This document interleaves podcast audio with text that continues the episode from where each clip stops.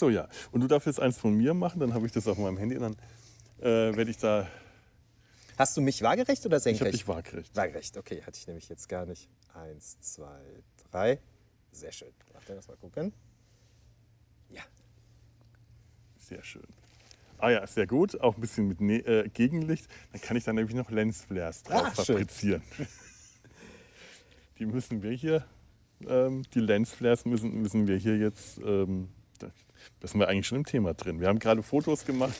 Wir müssen Lensflares auf die Fotos fabrizieren. Und wir müssen das mit Photoshop machen, denn das Licht ist nicht da und wir haben keinen J.J. Abrams, der an der Kamera rüttelt und wackelt, damit äh, äh, wir Lensflares haben. Herzlich willkommen in Data seinem Hals. Herzlich willkommen, Michael im Kölner Feuchtbiotop. Ja, hallo, freut mich wieder hier zu sein.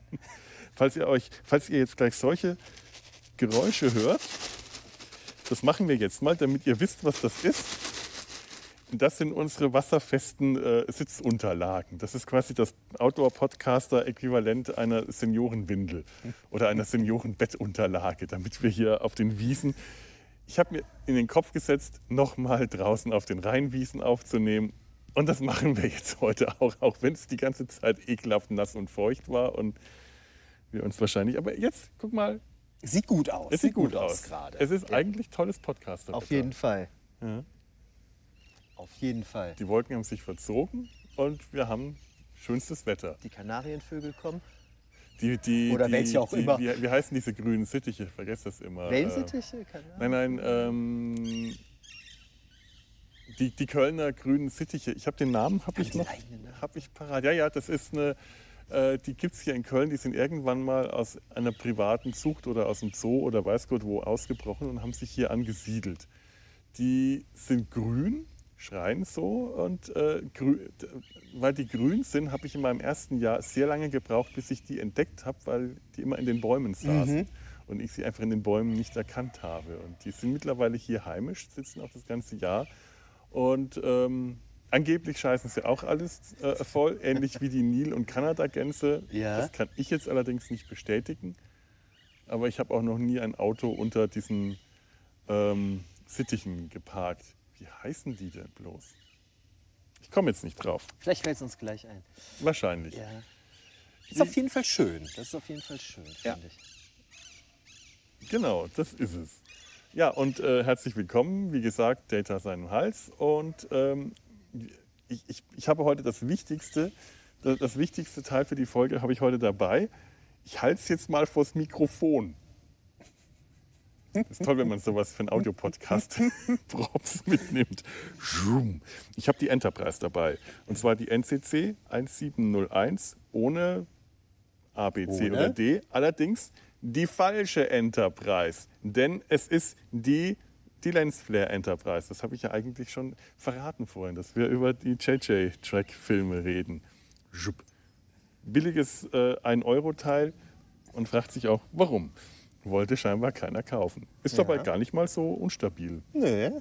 Ja. Ist aus Metall mit Gummi-Warp-Gondeln. Ja. kann, man, kann man direkt was mit anfangen. Doch, das ist schon cool. Ja. Dass wir heute über JJ-Track reden, also über die Kelvin-Timeline, über Reboot Star Trek, über die Filme Star Trek, Star Trek Into Darkness und Star Trek Beyond, also ab 2009 die Filme. Das bedeutet, und das da, das sind keine Wellensittiche, nein, äh, ist auch nicht die Enterprise, das ist die Einflugschneiße. Das werden wir heute auch noch ein paar Mal haben, fürchte ich. Weil da in dieser Richtung ist der Flughafen. das hatten wir beim letzten Mal gar nicht so viel, ne? oder? Nee, haben wir da. Da haben wir eine günstigere da Zeit wir- irgendwie ja, gehabt. Ne? Da hatten Komisch. wir Glück gehabt. Hier ist manchmal echt, wenn man Pech hat, äh, im 10-Minuten-Takt die Flugzeuge drüber. Mal schauen, was heute passiert. Ja, und schön. da hinten ist der Rhein. Wenn da ein Frachter entlang fährt und besonders laut brummt, hört man das auch. Eigentlich ist es vollkommen schwachsinnig, hier am Rhein aufnehmen zu wollen. Aber ist, für uns ist es schön. Für uns ist es schön. Zum Wohl. Prost. Prost. Aber mein innerer Komplettist wird jetzt durch diese Folge auch befriedigt. Denn dann, das ist dann tatsächlich das letzte Stück New Track, das in diesem Podcast äh, abgehandelt werden wird. Und damit können wir dann hoffentlich bei der Gelegenheit auch endlich mal mit diesem unsäglichen Begriff New Track aufräumen, weil 2009, mal ganz im Ernst, das ist nicht mehr New. Nee. Das ist Nee, also ich muss sagen, für mich fängt New Track mittlerweile mit Discovery an. Mhm. Ne? Also das würde ich, das ist so irgendwie dazwischen. Das ist tatsächlich so ein Zwischending, das auch irgendwie ein bisschen vergessen Es worden ist untergegangen, ja, Untergegangen, würde ich auch ja. sagen, ja. Ja, ja, ja, ja. Und generell dieses Prädikat New Track, ich habe das Gefühl, das wird von ganz vielen Leuten als Ausrede benutzt, um äh, sagen zu können, ach, dieses ganze neue Star Trek, das ist nichts für mich, ich schaue das nicht mehr an.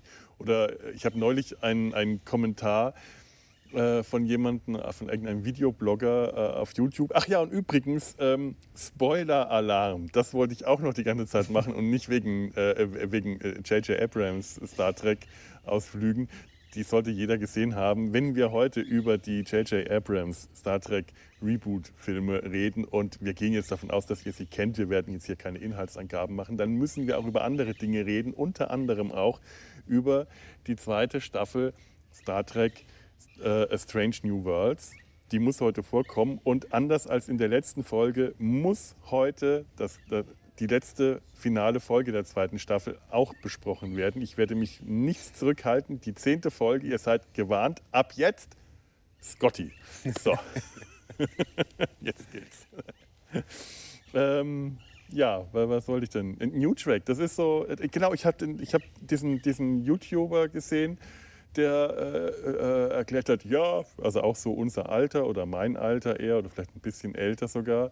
Ja, er ist ja großer Trekkie und er hat alles Star Trek gesehen, alles Star Trek. Und du weißt schon in dem Moment, was alles Star Trek bedeutet, alles Star Trek, das kein New Track ist.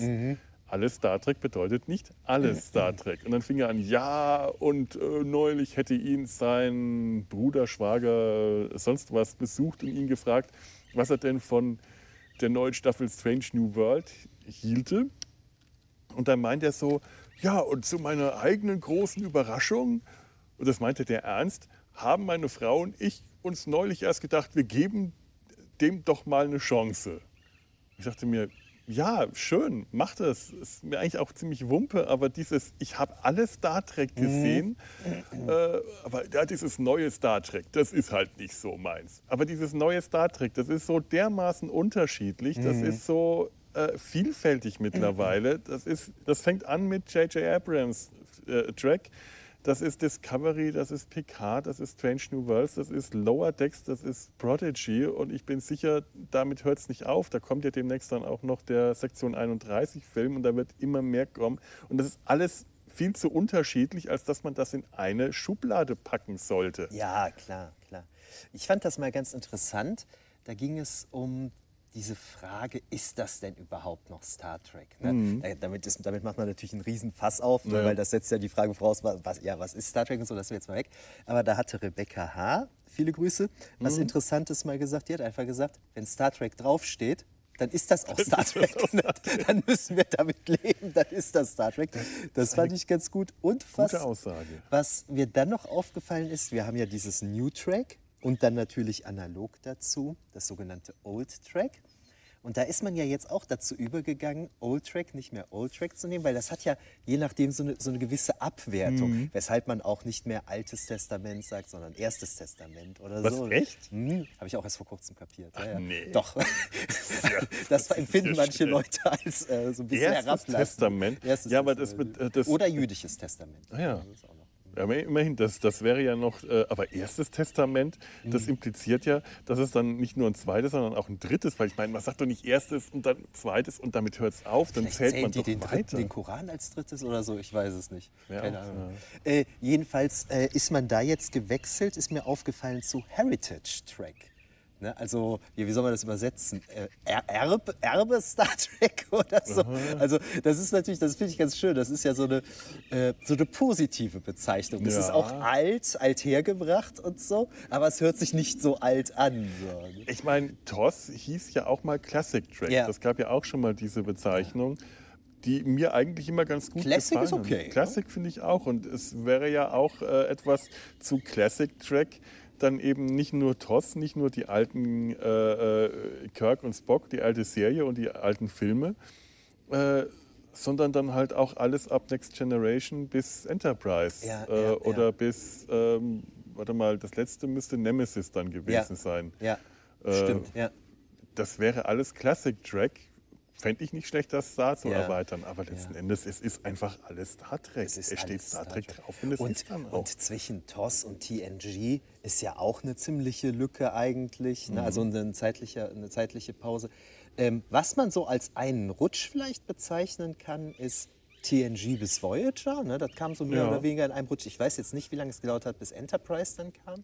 Aber auf jeden Fall TNG bis Voyager. Das ist, glaube ich, so ein Rutsch. Enterprise, also ich bin 99 nach Köln gezogen. Da war, ähm, das war die letzte Staffel Deep Space Nine. Die konnte ich dann nicht mehr anschauen, weil äh, mein Fernseher in Köln auf einmal kein Sat 1 mehr empfangen konnte. Ähm, Kabelanschluss kannte man in äh, meinem Teil von Köln ganz schlicht und ergreifend nicht. Das Ganze auf DVD zu bekommen war zu kompliziert und ich hatte ganz ehrlich aber auch 99 so viel andere Sachen auf dem Plan. Gerade dass äh, die Sorge, ob ich diese äh, Serie zu Ende schauen kann, nach wenigen Monaten, Wochen schon komplett in den Hintergrund getreten ist. Da war einfach der neue Lebensstart in Köln auf einmal viel spannender. Und dann habe ich das wirklich erstmal ähm, einfach Star Trek vergessen ab da. Ich habe die letzte Staffel Deep Space Nine, ich glaube, zehn Jahre später gesehen. Ja. Die hab ich, da habe ich die ersten paar Folgen gesehen und den Rest ähm, Ja. dann wirklich erst sehr, sehr verspätet. Das, Und das, Enterprise kam Anfang der 2000 ja, genau. Ich habe studiert, da kam das Mhm. so. Also so 2002, 2003 vielleicht, habe ich vielleicht so die ersten Folgen mal gesehen. Noch auf Englisch dann. Damals nichts verstanden, weil mein Englisch zu schlecht war. Aber ja, so um den Dreh, ja. Ich habe das damals, ähm, da hat es mich dann schon wieder interessiert. Ich weiß auch noch, dass ich irgendwann mal in der Mittagspause ähm, im Supermarkt in so einem ganz, ich, ich werde auch diesen Supermarkt nie vergessen, der ist mehrfach umgebaut worden, aber äh, diese komische Kassenschleuse, durch die man durch musste, das war so eine ganz alte, äh, äh, ein alter Laden, äh, der, oh Gott, das ist jetzt laut. Ja. Ähm, neben die- dieses Bild hat sich mir so in, in, äh, in Erinnerung eingeprägt, dass neben dieser Kassenschleuse irgendein Fernsehmagazin, Science-Fiction-Fernseh, irgendwas Magazin war, wo, äh, wo die neue Crew dieses neuen Star Treks, dieser neuen Enterprise, dieser neuen alten Enterprise drauf abgebildet war. Ich nehme mir das mit, lese das in der Mittagspause, war angefixt und dachte mir, hm, sollte ich jetzt vielleicht doch mal versuchen, irgendwie an Sat 1 ranzukommen oder äh, DVDs auszuleihen. Das war zwar damals schon möglich, war aber eine schwierige Sache, die in der richtigen Reihenfolge zu kriegen. Und dann habe ich das über dunkle Kanäle im Internet gefunden. Auch nur komplett lückenhaft. Die dritte Staffel Enterprise, die einen Handlungsbogen hatte, die habe ich wirklich erst verstanden, als das Ganze auf Netflix kam. Vorher habe ich es einfach nicht verstehen können, was da passiert, weil zu viele Lücken entstanden waren. Und da ist noch mal kurz meine Star Trek-Begeisterung aufgeploppt. Und als das vorbei war, war wirklich bis 2009 bei mir Star Trek komplett abgemeldet. Das war einfach nicht mehr da. Ich hatte einfach Star Trek für mich abgeschlossen. Hatte, okay, ist gut. Ich äh, habe dann Doctor Who entdeckt und Doctor Who und Star Trek. Ich weiß noch, ich habe an irgendeiner irgendwann mal doch mal wieder eine Folge Next Generation angeschaut. und war entsetzt, wie lahmarschig das war. Boah, ja. Ja. Ich dachte mir, bei Doctor Who wird die ganze Zeit gerannt. Das ist das Tempo, in dem Doctor Who funktioniert. Der Doktor und Rose oder, äh, oder, oder, oder Amy, die rennen. Wenn die durch einen Korridor sich bewegen, und da gibt es viele Korridore bekannterweise bei Doctor Who, dann rennen die. Wenn sich die Crew der Enterprise D auf das Shot es gibt eine, eine äh, Folge, das war die Folge, die ich gesehen habe. Hinter, da ist irgendeine Anomalie hinter irgend, in irgendeinem Lagerraum. Äh, angeblich soll ähm, irgendwas Schlimmes da passiert sein. Ich weiß gar nicht mehr, was es genau war. Entweder eine Anomalie oder der, der Raum war undicht oder irgendwas Schlimmes. Und der Captain und Dr. Crusher und von der anderen Seite kommt Worf angeschlendert mit seinen Sicherheitsleuten. Die schlendern auf diesen, diesen Raum zu, den Korridor entlang. In einer Seelenruhe gehen die da langsam drauf zu. Und ich dachte mir, das kann doch nicht wahr sein. Das, ist, das geht doch nicht. Hallo, da ist ein Notfall. Könnt ihr nicht mal die Beine in die Hand nehmen? Worf, bitte mal einen Schritt zulegen. Ja. Da war für mich klar, okay, Star Trek, ähm, lass mal einfach mal. Und dann kam 2009 ein Star Trek, das Tempo gemacht hat, wo rumgerannt mhm. wurde. Und das hat auf einmal bei mir so gezündet, das war das das war ein Star Trek für jemanden, der Star Trek konnte, liebt, kannte, liebte, lange nicht mehr gesehen hat, dann irgendwann auf Doctor Who umgestiegen äh, ist, jahrelang Doctor Who geprägt war und jetzt auf einmal wieder Star Trek sieht, sich zwar noch gut genug auskennt, um zu sehen, was er da kennt, aber nicht mehr, das Ganze nicht mehr so parat hat, mhm. um die kleinen Kanon-Fehler, die, die ja. Fan-Fehler, ja. die Fehler, die, ausge also die, die vermeintlichen Fehler, also das, was ausgemacht hat, dass so viele gesagt haben, das ist überhaupt nicht Star Trek, das kann ich nicht als Star Trek akzeptieren. Und ich fand es einfach nur toll. Mhm. Mich hat das sofort abgeholt. Ja. Das erinnerte mich gerade dran. Ich hatte damals mit meinem Kumpel Tobias TNG oft geguckt oder zumindest angefangen, es mit ihm zu gucken. Und äh, also der war damals auch mal eine Weile richtig in Star Trek drin. Und dann ist er in diesen Film gegangen und fragte mich danach, in dem alten Star Trek, explodiert da auch Vulkan? nein, nein. Der hat es schon vergessen. So ja. irgendwie. Also er musste echt überlegen, ist das jetzt neu oder gab es das vorher schon? Und, ja. Ähm, ja, aber das ist natürlich das, was direkt auffällt. Ich glaube sogar, all, ja, die ersten beiden JJ-Filme mhm. fangen ja sehr actionreich an. Der dritte eher so ein bisschen Comedy-mäßig. Mhm. Und äh, beim ersten ist es ja eigentlich auch ganz, ja, weiß ich jetzt gar nicht, äh, ganz, ganz interessant gemacht. Ähm, James D. Kirk wird ja gerade geboren mhm. und in dem Moment, wo er quasi seine Mutter verlässt, sozusagen, verlässt seine Mutter in einer Rettungskapsel das Raumschiff irgendwie. Das ist ja irgendwie ganz spektakulär gemacht. Das, das ist schon sehr symbolhaft, ja, was da in dem Moment genau. passiert. Das ist die doppelte Geburt. Die Doppel, genau, genau, die doppelte Geburt, ganz genau. Ne? Und beim zweiten Teil, also das muss ich sagen, ähm, das fand ich damals schon, als ich den Film zum ersten Mal gesehen habe, grandios. Ähm, diese Farben da auf diesem Planeten bei dieser ähm, am Zivilisation, Anfang. Genau, die ganz am Anfang des Films, ja. Ganz genau, wo die Enterprise dann unter Wasser mhm. geparkt ist und mhm. alles dieses Grün der Bäume und dieses, nee, rote Bäume, rot, rote Bäume rot, und wie die, ja. wie die Bevölkerung auf diesem Planeten so angemalt ist und weiß, wenn dann die Enterprise, weiß genau, angemalten, genau, rissigen Gesichter. Genau, so archaisch so. Und wenn dann die Enterprise aus dem Wasser kommt, so Hossa. Ne? Ja. Also da geht schon die Post ab. Da, so. Absolut. Es ist zwar immer noch vollkommen unklar, warum die im Wasser parken. Ja. parken im Wasser, bitte. Weil hab, die das mal zeigen weil wollten. Weil die das mal zeigen wollten, weil wir das können. Das ist halt so. Ja. ja. generell machen diese Filme einfach so wahnsinnig viel, weil wir Bock drauf haben, weil wir das können. Heute schaue ich mir das alles an und denke mir dann, da, jetzt bin ich wieder so sehr im Kanon drin und so sehr im, im Star Trek drin, dass ich die ganzen Sachen sehe und mich frage, warum eigentlich? Mhm. Äh, also gar nicht mal so sehr, warum parkt die Enterprise im Wasser. Das halte ich immer noch für einen riesen Gag und äh, freue mich einfach, wenn ich sehe, wie die da aus, Sah dieser, ja gut aus. aus dieser Schlucht äh, ja, ja, an ja. dieser Steilwand hochkommt und alles. Es ist einfach nur, ich finde es einfach nur geil. Natürlich ist es bekloppt, aber äh, es sind und äh, es ist, es ist ein optische Schauwerte. Das ist wirklich ein Star Trek, das ähm, ich möchte nicht den, den Star Wars-Vergleich bringen, weil der ist mir zu oft abgenudelt worden, dass das, das, das Star Trek ist, das aussehen soll wie Star Wars. Aber es ist ein Star Trek, das halt für die große Leinwand gemacht war. Mhm. Es ist ein Star Trek, das für ein Kinopublikum gemacht war, und zwar für eins, das ähm, nicht mehr die alten äh, Kinofilme, die alten TOS-Kinofilme gewohnt war. Ein Kinopublikum, das nicht mehr U-Boot-Kriege sehen wollte im Weltall, sondern das Action sehen wollte. Das Mhm. also auch sehen will, wenn da Raumschiffe schießen, dass die ballern, dass die nicht einzelne Torpedos piu, piu, piu abschießen, sondern dass da dass es Mhm. schnell geht, dass es knallt und kracht, dass die, ähm, wenn ein Raumschiff äh, Warp verlässt und irgendwo ankommt, dann ist das mit einem Wutsch, Wop, ist das da. Und nicht langsam und ausbremsen und aus und dann wird langsam irgendwo hingeflogen. Es geht alles schnell. Und heute bin ich da etwas.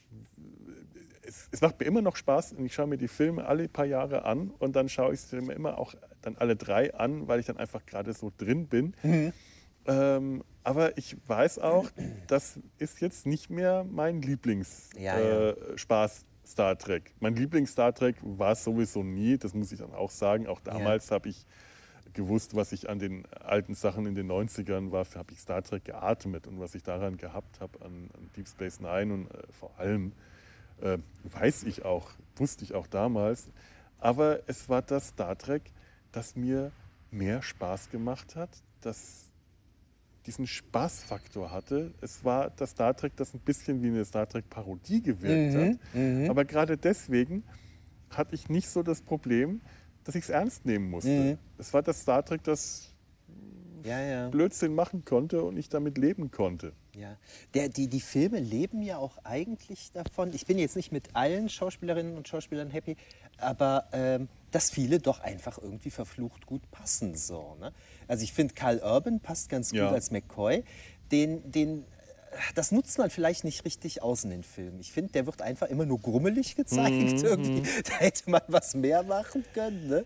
Äh, Spock fand ich damals sehr cool. Ähm, wie heißt er? Zachary Quinto. Ja. Jetzt, wo ich den von, ähm, von Strange New Worlds Ja. gewohnt bin, finde ich ihn nicht mehr so gut, Ja, muss ich sagen. Tatsächlich. Jetzt kam er mir ein bisschen bieder vor. So. Ja, er, er, er, wirkt ein bisschen äh, steif jetzt Genau. und äh, man merkt, man merkt generell, dass sie bei allen, äh, allem, was, was sie in den Filmen äh, versucht haben, an Star Trek zu treffen, ob es jetzt die Charaktere sind, ob es die Schiffe sind, dass sie etwas, einfach sehr oberflächlich an alles rangegangen sind. Sie haben Spock oberflächlich charakterisiert. Sie haben ihn halt als, äh, sie haben gewusst, so und so hat Spock zu sein, dann machen wir den auch so. McCoy ist grummelig, Genau. also ist er grummelig. Genau. Ähm, Chekhov, Zulu, es sind halt alles mehr oder weniger Abziehfiguren. Es sind Ja. Klischeefiguren. Was jetzt bei Strange New Worlds gerade passiert ist, diese Figuren werden mit Leben Auf erfüllt. Fall. Auf jeden Fall. Äh, Uhura oder ob es jetzt Uhura ist oder jetzt gerade nur in dieser einen letzten Folge taucht Scotty auf. ja, ja. Großartig. Der Ja. erste Schauspieler, meiner Meinung nach, bei dem sie auch endlich mal die Ähnlichkeit getroffen haben so Ja, zum ja. Vorbild. ja. Und, Ja. und zwar richtig gut getroffen haben. Und das, äh, das schließt äh, JJ Drag für mich mit ein. Ja. Denn auch da die, sind die Ähnlichkeiten immer eher oberflächlich. Ja. Ähm, wobei ich auch sagen muss, Simon Peck, den ich jetzt eigentlich durchaus mag als Schauspieler, aber der ist mir vor allen Dingen im zweiten Teil auch richtig auf die Nerven gegangen, weil ich finde, der spielt das zu überdreht. Mhm. Da fand ich, im dritten Teil ist das dann wieder ruhiger und da ist mir der neue jetzt auch wesentlich lieber. Irgendwie. Der neue, ich habe den Namen vergessen. Ich weiß gerade auch nicht. Ja, Ne? ja, äh, aber äh, zum ersten Mal haben sie auch einen Schotten. Ja, stimmt, Ja. das ist der erste Schotte. Stimmt, stimmt, stimmt. Wenn man es im Original hört und den Ja. schottischen Akzent äh, ein bisschen einordnen äh, Ja. kann, dann merkt man auch, ja, Ja. der ist echt der schottische Akzent. Und äh, da merkt man erstmal, wie, wie derb so ein schottischer Akzent Ja. äh, wirkt. Ja. Also die sind alle nicht schlecht nachgemacht. Ja. Äh, James Doohan Ja. und äh, äh, ähm, verdammt nochmal, Simon Peck. ähm, die haben das alle äh, gut imitiert, aber es sind halt nur imitierte Ja. Akzente. Ich habe ein Problem mit Simon Peck. Ja, also ich Nein, dachte eigentlich. ich habe ein ganz spezielles Problem mit Simon Peck. Jetzt gerade kann ich sagen, ich habe ein Problem mit Simon Peck. Vor fünf Minuten wäre mir der Name nicht eingefallen. Ich kann mir diesen Namen nicht merken. Ich kenne den und schätze den und mag den und kenne den ja auch schon wirklich viel länger. Aber aus irgendeinem Grund will ich immer Nicholas Jeremy, äh, wie heißt denn der sagen? Der sieht für mich nicht aus wie ein Simon. Keine Ahnung warum. Ähm, was wir eben noch vergessen haben, wo du sagtest, da wird Mhm. immer so, da werden einfach so krasse Sachen gezeigt, die man einfach mal so sehen will, wie dass die Enterprise eben aus dem Meer auftaucht oder so.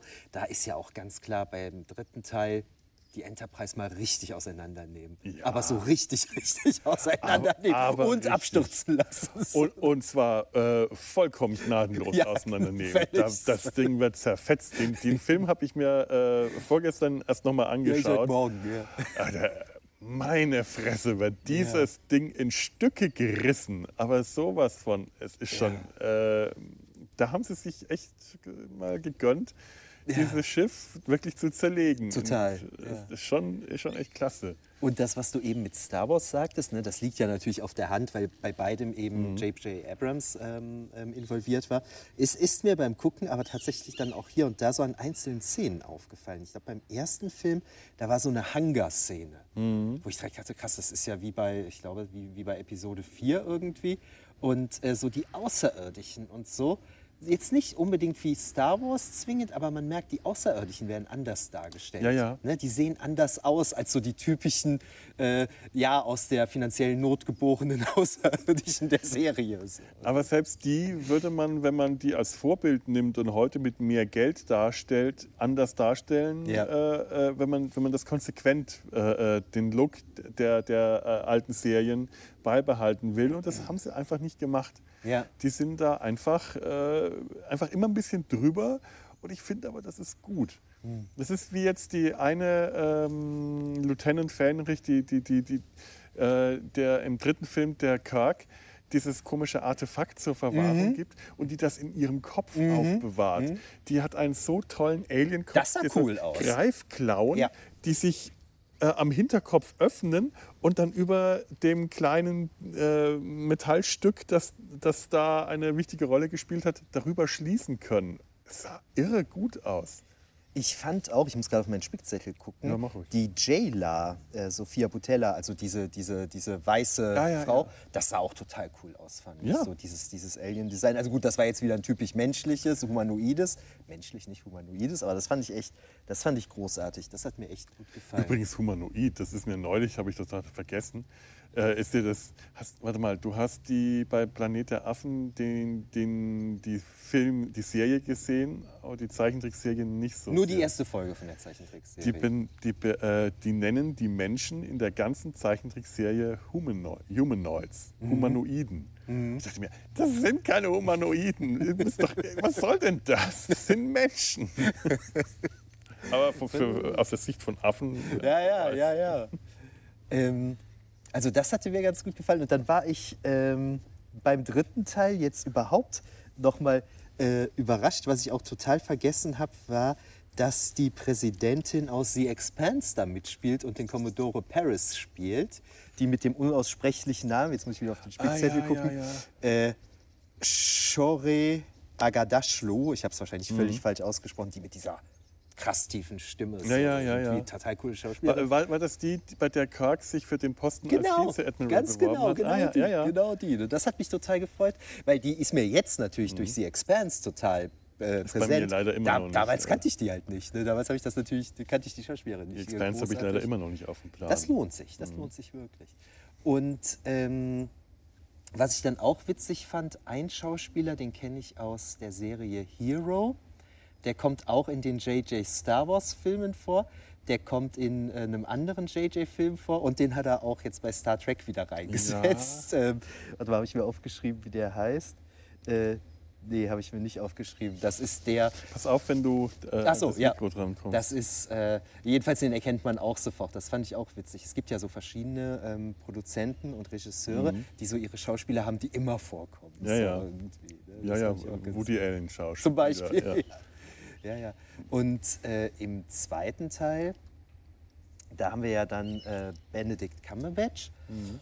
Und äh, ja, hat mich jetzt nicht so weggehauen, aber er, er spielt halt schon cool Ja. irgendwie. Ne? So das Gesicht alleine schon und so. Ne? Das ist schon.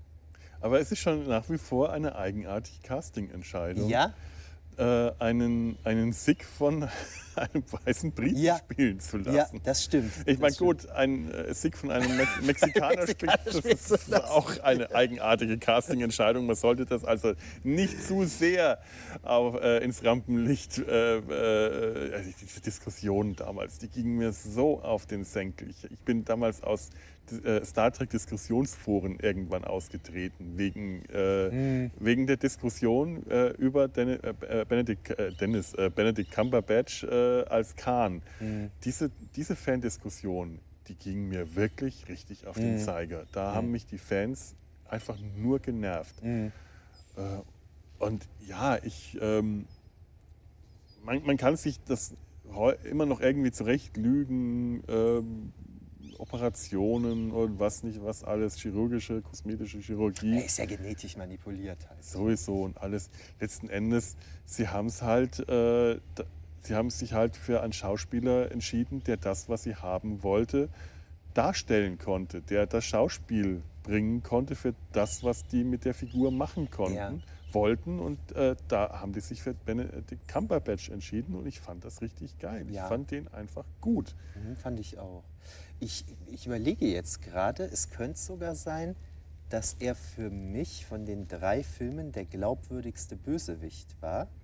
Ähm, ich mag Eric Bana total, der spielt ja den Nero im ersten Film, aber die Hintergrundstory fand ich nicht glaubwürdig. Ähm, der, Ja. der startet ja diesen ganzen Rachezug, weil Spock zu spät kommt, um Romulus zu retten. Der, der alte ähm, Spock aus der. Ja, genau, der, also der, der, der ja. Original-Spock. Der Original Und daraufhin beschließt ähm, dieser Nero ja dann eben äh, in die Vergangenheit zu reisen und so weiter und den Planeten Vulkan äh, auszulöschen, damit Spock dasselbe durchleiden muss wie er. Und daran finde ich so unglaubwürdig, äh, Spock hat ja versucht, den Planeten zu retten, er Ja. kam halt zu spät. Ne? Also er hat das ja nicht verschuldet, er hat die Rettung verbockt. Das, das hat bei mir nicht gezündet so. Und jetzt im dritten Teil hat der Bösewicht bei mir auch nicht gezündet. Das, und da war nicht einfach der zweite Teil, da war Khan schon für mich der glaubwürdigste. So. Also im dritten Teil, der funktioniert für mich immer noch ganz gut, weil ich diese, diese Rache-Gedanken, dies, dies, diesen, dieses Rache-Thema generell mag. Ähm, da funktioniert für mich tatsächlich der dritte besser als der erste, weil ich Nero einfach zu platt finde. Mhm. Der, der will sich einfach, der ist einfach nur fies und will sich rächen und ähm, da, da steckt so wenig dahinter Ja, genau. bei genau. dem. Bei, äh, bei dem dritten, da ist halt eine, eine, eine, äh, eine Story dahinter. Der hat eine Geschichte. Das ist dieser äh, äh, Captain, ich glaube Edison, Ja, genau. Mhm. der mit seinem Schiff auf diesem Planeten strandet, sich von der Föderation vergessen fühlt, ohnehin sich von der Föderation in seinen äh, Idealen verraten gefühlt hat, weil er aus einer Zeit stammt, eigentlich, die, als die Föderation gerade erst gegründet Mhm. Ja. war. Äh, also aus der Zeit von Enterprise, aus der äh, Archer-Zeit. Und er sich selber als Soldat fühlt und nicht als äh, Friedensforscher, Botschafter der Föderation und äh, aus diesem Gefühl von der Föder äh, verlassen worden zu sein, im Stich, äh, äh, äh, im Stich gelassen worden zu sein, entwickelt er diesen, diese Rache, ähm, die er auf die Föderation projiziert. Und als er dann endlich äh, schafft, die Föderation in Form der Enterprise herzulocken, ist das äh, für ihn ein, ganz, ein sehr starkes Motiv.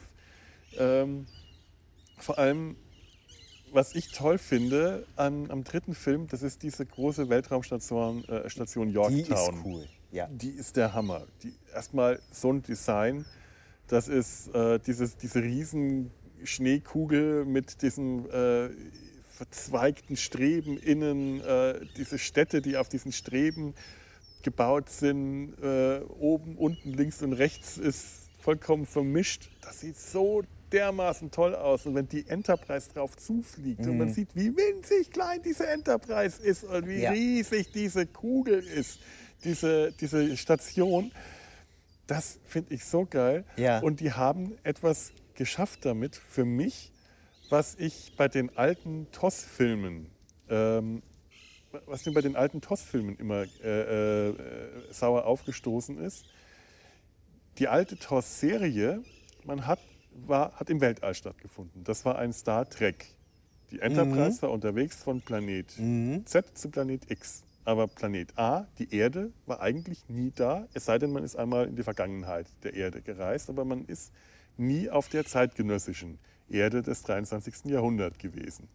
Die war zwar irgendwo im Hintergrund vorhanden, aber man hat sie nie besucht, weil man war im Weltall. Ja. Das Zentrum war nicht ein bestimmter Planet der Handlung, sondern das Zentrum war das Raumschiff, das war die Enterprise.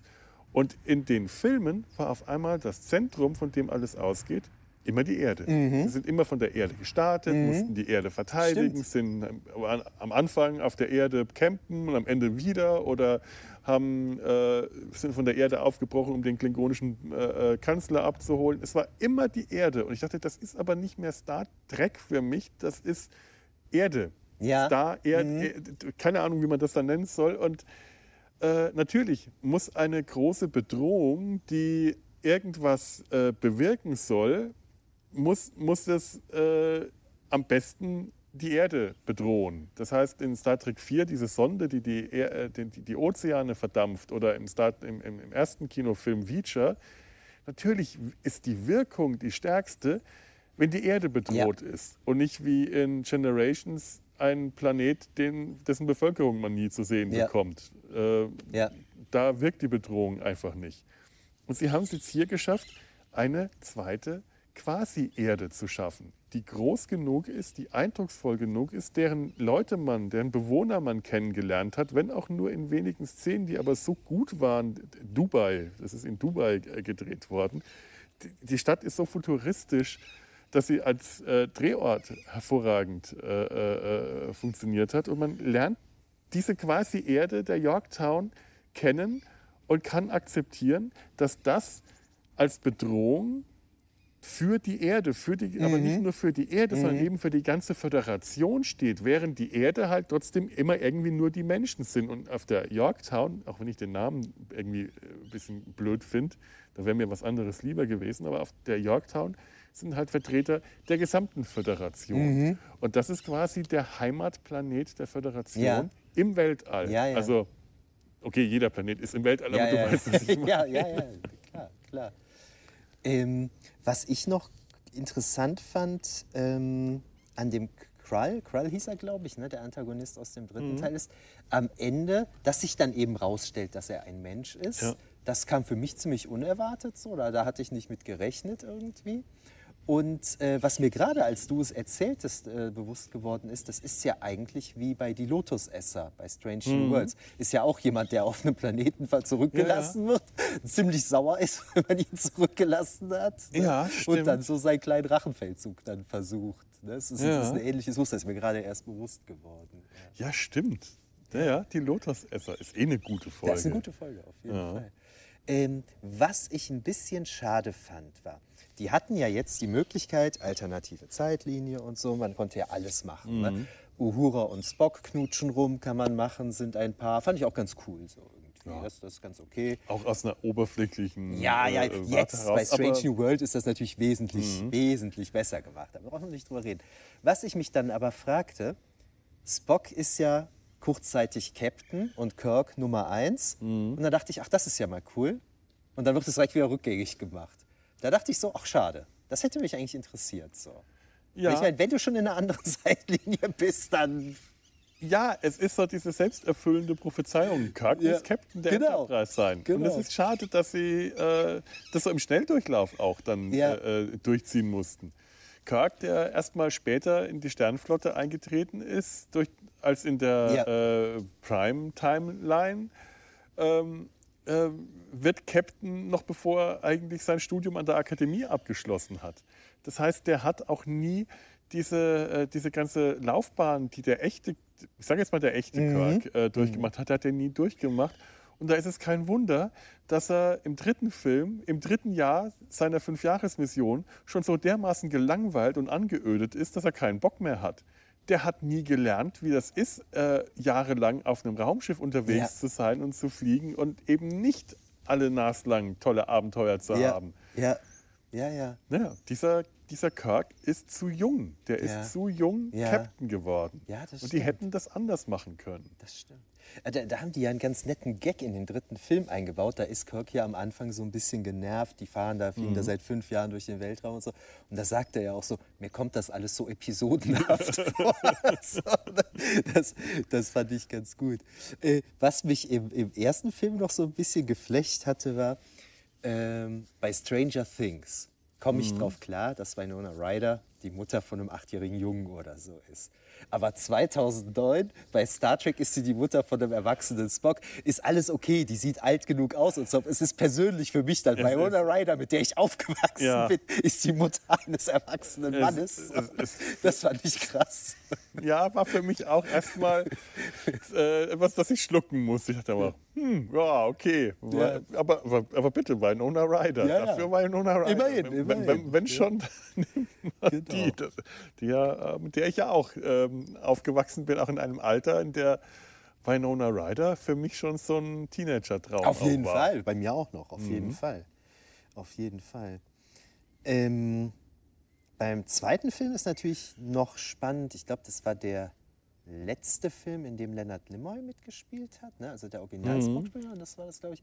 Und was ich da ganz nett fand, ähm, ist, dass äh, Alice Eve, die Carol Marcus, die Tochter von dem äh, Admiral, Ja. spielt. Das fand ich auch cool, die mag ich auch sehr gerne als Schauspielerin. Hatte ich auch überhaupt nicht mehr am Schirm, dass die da mitspielt. Irgendwie. Äh, ja, also so von den Besetzungen her oder dass Chris Hemsworth hier, ähm, wie heißt er, Thor, äh, dass der den, den Vater von Kirk Mhm. Ja. spielt, George Kirk und so, das hatte ich alles nicht mehr in Erinnerung, als ich mir das jetzt alles nochmal angeguckt habe. Oder vielleicht kannte man ihn 2009 auch noch nicht so, wie Da man ihn heute kennt. relativ Ne, unbekannt, das ja. kann natürlich sein. Und das ist natürlich witzig, aber es passt auch. Es passt auch. Mich nervt dann wieder, das habe ich ja dann auch bei der Picard-Serie immer kritisiert, mich nervt das immer, wenn das so eine Dynastie von Kapitänen, Admirälen und so Ja. immer sein muss. Ne? Warum muss Kirks Papa auch ein Captain sein und so?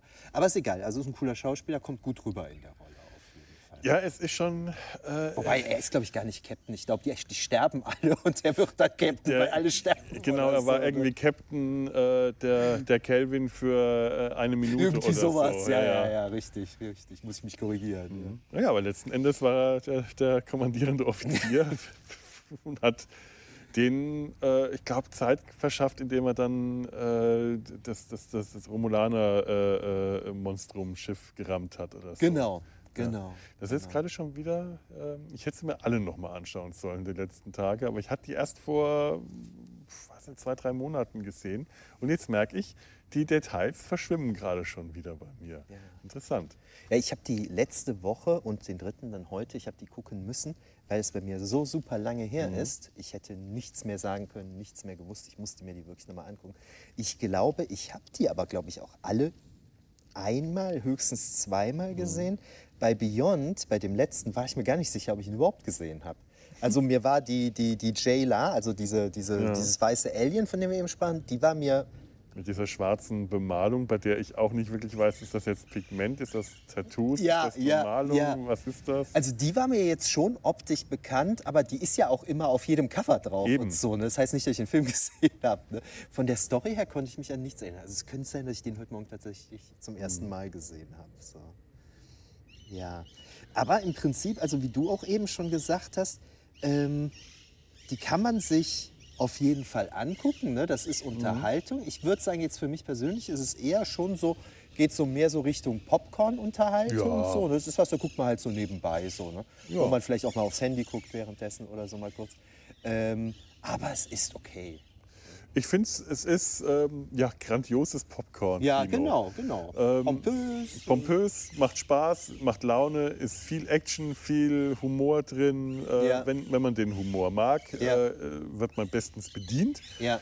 Ähm, viel, viel mehr äh, habe ich mir von diesen Filmen auch äh, damals nicht groß erwartet und auch erhofft. Dieser, äh, diese, was, was mich damals äh, äh, fasziniert hat äh, und gleichzeitig genervt hat, war diese Diskussion der Fans oder der Aufschrei, der, der, Aufschrei, wie, jetzt ist alles, was wir vorher hatten, äh, ab Next Generation, das gibt es jetzt nicht mehr, das gilt jetzt nicht mehr, das, das existiert jetzt nicht mehr. Und dann wurde ja irgendwann dann daraus die Kelvin-Timeline. Mhm. Ich bezweifle, dass, ob das äh, jemals äh, irgendwo im Kanon verwendet wurde, dieser äh, Name, obwohl ich mir einbilde, das irgendwo tatsächlich mal gehört zu haben später. Aber dann wurde ja eine parallele Zeitlinie daraus gemacht, meiner Meinung nach, um das Fangeschrei äh, einzudämmen.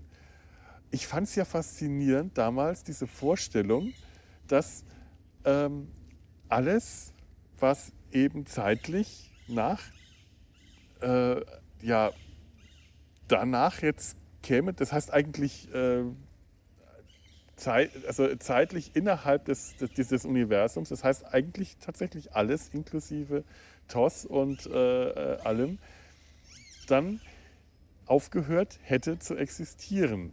Weil diese, die, dieser, die, dieser Widerspruch, dieses, äh, ähm, dieses Paradoxe daran, äh, war mir ja schon klar, das hört nicht auf zu existieren. Es gibt es nach wie vor noch die Videokassetten, die ich äh, in, in, diesen, in den alten Koffern, die bei mir äh, äh, an der Wand stehen, gestapelt habe, die haben sich nicht plötzlich von alleine gelöscht oder in, in, in Atome aufgelöst.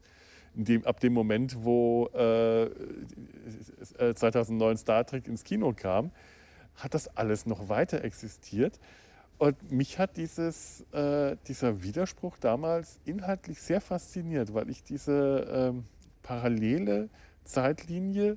Ich wusste nicht, was mir besser gefallen hätte. Wenn es wirklich eine parallele Zeitlinie gewesen also was, was mir vom Konzept besser gefallen hätte. Die parallele Zeitlinie, die parallel zu allem anderen Next Generation, Deep Space Nine und so weiter existiert. Oder eben die Auslöschung dieser äh, originalen Zeitlinie. Und dann irgendwann mal äh, in den Kinofilmen äh, da weiterzumachen und dann im 24. Jahrhundert anzukommen und dann mal schauen, so, was überlegen Sie sich jetzt, wie äh, Next Generation in ihrer äh, Version aussieht. Mhm. Das hätte mich durchaus auch sehr fasziniert. Mhm. Einfach als Gedankenspiel ja. fand ich das schon sehr ja. interessant. Ich bin gerade ganz geflecht, dass du sagst, ähm, dass man das nachher so gemacht hat und, und das in den Filmen gar nicht so gesagt wird. Siehst du mal, das habe ich schon so übernommen, dass für mhm. mich ganz automatisch klar war, das ist eine alternative ja. Zeitlinie. Ich habe gar nicht drüber nachgedacht, dass das was anderes sein könnte. Krass, ja. Aber das war damals Krass. wirklich die große Diskussion. Krass, kann ich mich gar nicht daran erinnern. Ne? Mhm. Ähm, ich finde das ja immer ganz spannend. Wir hatten ja die ähnliche Diskussion, als Disney Star Wars gekauft hat die neuen Episoden 7, 8, 9 gedreht hat, wodurch mhm. auf einmal die ganzen Bücher und Comics und so ja. ja äh, erledigt waren. Das ist ja jetzt alles unkanonisch. Wobei für mich persönlich äh, Timothy Sawns Großadmiral Thrawn-Reihe äh, immer noch die wahren Episoden 7, 8, 9 sind. Aber das kann ja jeder halten, wie er will. Weil nämlich, da habe ich auch irgendwann mal was, ein bisschen was zu geschrieben, das kann man ja so ein bisschen betrachten wie einfach wie in der griechischen Mythologie. Mhm. Ne? Da gibt es, keine Ahnung, sieben verschiedene Varianten, wie die Artemis den Typ behandelt, der sie heimlich beim, äh, aus Versehen mhm. beim Baden nackt beobachtet hat. So ja. Ist doch gar kein Problem, wenn es mehrere Stories gibt. So, man nimmt sich halt die, die einem am besten gefällt. Ne? Und äh, ist doch okay. Ne? Ist für jeden was dabei. Ähm, also es, ähm, äh, ich finde, also man kann sich vielleicht davon lösen, von diesem Gedanken, was heißt, ja doch, man kann, man muss nicht, aber man kann sich lösen von dem Gedanken, dass es immer nur eine Variante gibt. Es gibt nicht eine Variante. Es mhm. gibt verschiedene Perspektiven, verschiedene Erzählungen. Das Multiversum. Ja, und das wird ja auch ganz schön im Buch zum ersten Kinofilm äh, wird das ja ganz schön von, von, von das wird ja, glaube ich, das Vorwort oder so aus der Perspektive von Captain Kirk erzählt oder mhm. geschrieben. Da sagt er ja auch irgendwie sowas, das, was in der Serie gezeigt wurde, das ist so die offizielle Version. Mhm. Das ist nicht das, was passiert ist, sondern das ist das, wie wir es erzählt haben, wie Ganz es genau. passiert ist. Ne? Ja, ist doch okay. Entschuldigung. Da musste ich auch dran denken. äh, als ich jetzt das äh, gesehen habe, ich, ich kenne ja auch noch die Diskussion über die Lensflares. Das soll ja realistischer sein, dadurch, dass diese Kamera, dass diese Lichtreflexe, das war ja die Intention von J.J. Abrams, durch die Lichtreflexe und Spie Lichtspiegelungen einen Grad an Realität zu erzeugen, was ja eigentlich nur bedeutet, dass das auch tatsächlich gefilmt ist. Mhm. Das ist kein Grad an Realität, sondern tatsächlich ähm, ist das äh, Filmmater gefilmtes Material, was wir da sehen. Das heißt, bei allem, was passiert ist, damit wir das so sehen können, damit wir Lichtreflexe sehen können, muss eine Kamera da sein, ein Ja. Objektiv, auf der sich das Licht spiegeln kann. Es muss also die ganze Zeit, ähnlich wie bei Stromberg, immer irgendjemand äh, mit der Kamera mitgelaufen sein. Das heißt, der J.J. Abrams Kirk ist sowas wie Stromberg. Und das passt aber auch wieder zu dieser Aussage aus äh, dem Vorwort von äh, dem Roman zum ersten Kinofilm, dass die, äh, das TOS, die Serie, sowas wie eine Dokumentation war, eine Propagandadokumentation, Ja, ja, in genau. der die Abenteuer dieser, äh, dieser alten Enterprise, der Erdbevölkerung oder der, oder der ähm, Föderationsbevölkerung, da bin ich mir jetzt gar nicht so sicher, ähm, was Rottenberry damals äh, da so genau äh, geschrieben hatte, aber es sollte auf jeden Fall der zu Hause gebliebenen Bevölkerung den Heldenstatus dieser Weltraumcrew Ja. verdeutlichen. Und dann wurde das dementsprechend auch äh, aufgehübscht dargestellt. Ja. Also man kann sich vorstellen, dass da auf der Enterprise immer ein Kamerateam Ja. dabei war. Wenn Kirk auf die Brücke kam, dann war da ein Kamerateam die ganze Zeit. Wenn. Kirk seine, äh, seine Logbucheinträge gemacht hat, das war eigentlich so, wie wenn Stromberg dann in die Kamera äh, Ja. äh, redet und Ja. sein Blödsinn über seine Anschauungen über Frauen und sonst was erzählt. Ja. Ja, ja. Vielleicht nenne ich die Folge so, Data sein Stromberg im All. das ist Stromberg. Ja. ja, ja, das ist schon, das ist schon krass. Das ist schon spannend. Mir sind jetzt beim dritten Film ist mir aufgefallen, dass da relativ wenig Lensflares Mhm. zu sehen war. Es ist ja auch nicht mehr, äh, J.J. Abrams hat ja auch nicht äh, bei allen Regie Er hat den geführt. produziert, den dritten. Der hat die ne? dann äh, später nur produziert. Und natürlich hat dann jeder äh, Regisseur dann eigenen Stil und Ja. eigene äh, Gestaltung, äh, Gestal äh, Stil, was so die Gestaltungsmittel äh, Mittel angeht. Aber die Lensflares haben, äh, haben Spuren hinterlassen. Das kam jetzt auch bei, äh, ich glaube, bei Discovery und auch bei Picard hat, hat man auch immer wieder mal Ja. Szenen gehabt, wo diese Lensflares zum Einsatz kamen. Die wurden natürlich auch sofort von den Fans bemerkt und äh, zerrissen, Natürlich. aber ich finde es eigentlich nett. Aber ich hatte gerade die ganze Zeit, ich hatte gerade im Kopf, Mensch, ich habe doch sowas schon mal gehört, ich habe doch sowas ähnliches schon mal gehört und jetzt ist es mir eingefallen.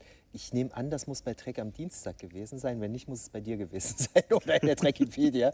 ähm, die Gerichtsverhandlung, wo Spock angeklagt wird, weil er Pike nach äh, Talos 4 gebracht hat. Ja. Da wird doch die ganze Zeit im Fernsehen angeguckt, was die damals gemacht haben. Ja. Das ist alles gefilmt worden. Das ist alles Das gefilmt ist alles worden. gefilmt Eben. worden. War immer eine Das Kamera muss dabei. alles gefilmt Ja. worden sein. Das kennen die sich sonst unmöglich. Vielleicht, vielleicht war eine Drohne oder Ja, so. ja, genau, genau, genau, eine Drohne genau. immer dabei. Aber das Genau. ist immer es gefilmt ist alles worden. gefilmt worden. Das ist, ja, ja, das, ja. Ganz klar.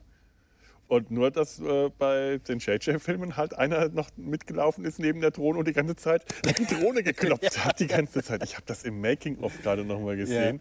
J.J. Abrams hat wirklich die ganze Zeit an die Kamera geklopft. Immer in so einem Rhythmus, damit die Kamera immer in Bewegung ist und immer wackelt. Und das hat er immer selber gemacht. Und wenn ihm irgendwann die Kräfte äh, verlassen haben, weil das ist anstrengend, du musst ja die Arme hochhalten und die ganze Zeit drauf klopfen, dann musste der äh, Assistant äh, Director ran, weil der hat gemeint, er wäre der Einzige gewesen, den äh, JJ vertraut hätte, dass er das richtig, richtige. Klopftempo hinbekommt.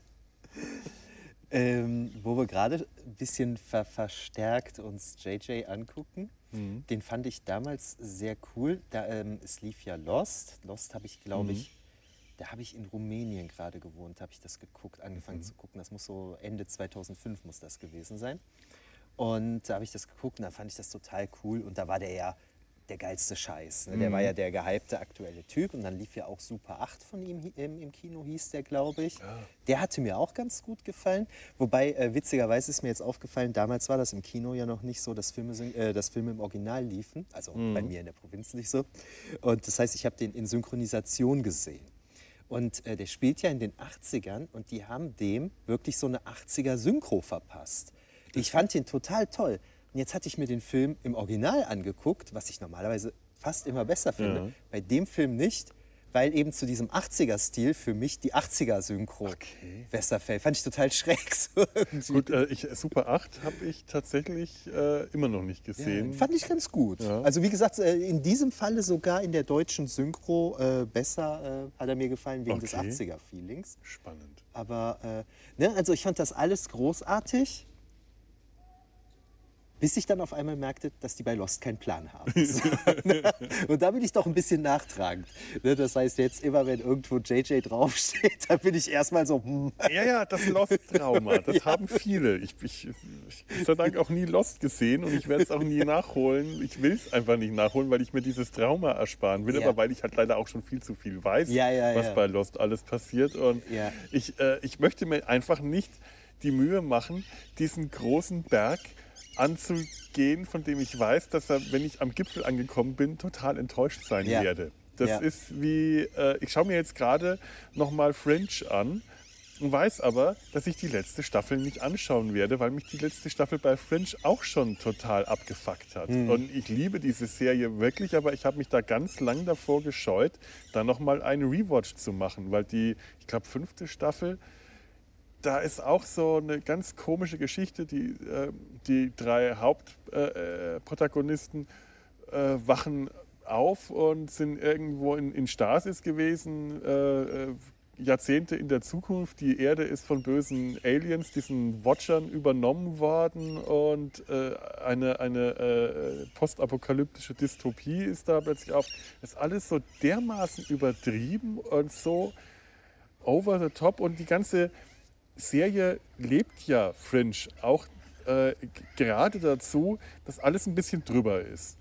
Das ist auch so, was ich bei Serien generell mag, wenn sie gerade so ein bisschen drüber sind, wenn alles gerade so ein bisschen überlebensgroß ist. Wenn nicht einfach nur die Geschichte der Woche passiert, sondern auch die Geschichte der Woche immer noch etwas größer, etwas noch verrückter ist oder wenn dann ein Riesenplan dahinter steht, wie das eben auch bei Fringe war. Da waren ja auch zwei Parallelwelten und die sich dann gegenseitig bekriegt haben. Und in der, einen, äh, in der anderen Parallelwelt war dann auch Leonard Nimoy seine letzten ähm, Schauspielauftritte gehabt. Und das war irre, das war toll, das war einfach groß.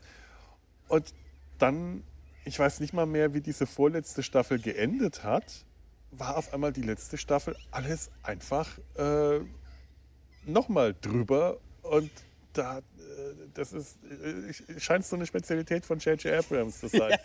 Einfach nicht richtig zu wissen, wie man irgendwas zu Ende bringt. Ja, ja. Und also ich muss sagen, äh, bei- Lost war ich da auch wirklich sauer, weil ähm, da wird einem ja ganz viel so vor die Nase geworfen, wo man dann versucht, eben sich einen Reim draus zu machen. ne? Man versucht zu verstehen, okay, was hat das jetzt zu bedeuten und so. Und wenn du dann auf einmal kapierst, okay, du hast jetzt, was waren es, auch sieben Staffeln, ich weiß es jetzt gar nicht mehr, du hast sieben Staffeln angeguckt und das hatte alles gar keinen Sinn, was da gezeigt wurde. Die haben das einfach nur so gemacht, weil es ihnen gerade eingefallen ist und so. Dann kommt man sich natürlich veräppelt vor. Ja. Ne? Das ist übel. Ne? Das, ist, das ist übel. Da fühlt man sich als Zuschauer verarscht. Ja, ja, auf jeden Fall so. Ne? Und das war schon, das war schon. Wobei, was ich bei Lost dann wieder schön fand bei der letzten Staffel, weil Lost ja doch ein ziemlicher Hype war, also ziemlich viele Leute das geguckt haben, gab es im Spiegel eine Reihe, die jede Folge der letzten Staffel geguckt haben und dann kommentiert hatten, also auf Spiegel Online. Und das fand ich total klasse, weil ich noch nie irgendwie zur Kenntnis genommen habe, dass Spiegel Online einzelne Serienfolgen bespricht und so. Okay, ne? ja. Aber die sind da bei Lost, haben die dann jede Folge, da waren wahrscheinlich einfach gerade die richtigen beiden in der, in der Redaktion, die das interessiert hatte. Aber das Ja. war auch gut, also das war wirklich gut. Das hat Spaß gemacht, das dann zu lesen. Ne? Und so, dass das dann auch für mich so war, ähm, ich gucke die Folge und freue mich auf den Artikel auf Spiegel Online. War das nur in Spiegel Online oder war das auch äh, äh, im Heft? Weiß ich nicht, ich hatte das Heft nicht. Also ich Weil das wäre jetzt für gelesen. mich tatsächlich die Möglichkeit, oder Möglichkeit gewesen, äh, wahrscheinlich würde er das auch nicht, mich mit meinem Großonkel, der äh, heute mit, wie alt ist denn der jetzt? Der ist jetzt 99 geworden, äh, immer noch äh, jeden Spiegel von vorne bis hinten durchliest. Äh, mich mit ihm über eine Fernsehserie zu unterhalten, mhm. wenn das tatsächlich im Spiegel gewesen okay. wäre, weil der wirklich je, jede Seite von Anfang bis zum Ende ah, okay. durchgelesen hat okay. und auch wirklich äh, was mit allem anfangen konnte. Und ich da nie mithalten kann, wenn ich bei ihm bin. Also heute noch ja, ja. kann ich einfach nicht mit ihm mithalten. Ja. Geistig steckt er mich heute noch äh, einfach was auch was seine ganze äh, Allgemeinbildung, Welt, äh, seine, seine, seine politische Bildung, alles Wirtschaft, alles, da steckt er mich in die Tasche. Da, ja. da kann ich, konnte ich noch nie mithalten und da hätte ich jetzt mal die Möglichkeit gehabt. Verdammt, verpasst. Und mir hat dir das so gut gefallen, dass ich den beiden Redakteuren dann auch eine E-Mail geschrieben hatte und irgendwas gesagt habe, so, hey, fand ich total cool oder vielleicht habe ich sogar auch was Sinnvolles noch dazu gesagt, weiß ich nicht mehr. Aber da fand ich auch nett, die haben geantwortet und haben sich gefreut. Ach, cool. Das fand ich wirklich schön. Aus. Ja, ja. ja Gott, es sind halt auch äh, Leute, die, wie gesagt, die Hose ein Bein nach dem anderen anziehen ja, ja, und sich genau, freuen, genau. wenn sie mal Feedback bekommen. Genau, genau. Mhm. Äh, ich musste gerade dran denken, ja klar, wenn jemand so eine Zeitung immer so von der ersten Seite bis zur letzten durchliest, ne, dann bist du natürlich immer informiert. Äh, ich hatte damals so einen Kumpel in der Schule, der hat immer... Ähm, so Kataloge von Bücherneuerscheinungen durchgelesen. Ja. Das heißt, er hat die Bücher gar nicht gelesen. Der hat einfach immer nur die Kurzbesprechungen gelesen. Okay. Ey, aber der wusste über alles Bescheid, ne? weil der wusste ja im Groben und Ganzen, worum es ging. So, aufgrund der Zusammenfassung. Und das, also das ist jetzt natürlich anders als bei deinem Onkel, der das wirklich komplett mhm. gelesen hat. Aber er erweckte dadurch immer den Anschein, so, ne? als würde er die Bücher alle kennen. Ja. Der hatte nur die Klappentexte gelesen. Ja, okay, okay, so kann man es auch machen. Ja. Solange keiner nachfragt, fällt das nicht auf. Ja, ich kenne einige Leute, denen ich das auch zutrauen würde. Oder beziehungsweise ich habe einige Leute kennengelernt. Ich, äh, ich arbeite gerade wieder äh, Erinnerungen an mein Studium auf, weil ich äh, Studienfreunde getroffen habe. Zum Teil haben wir uns schon seit 25 Jahren oder so nicht gesehen.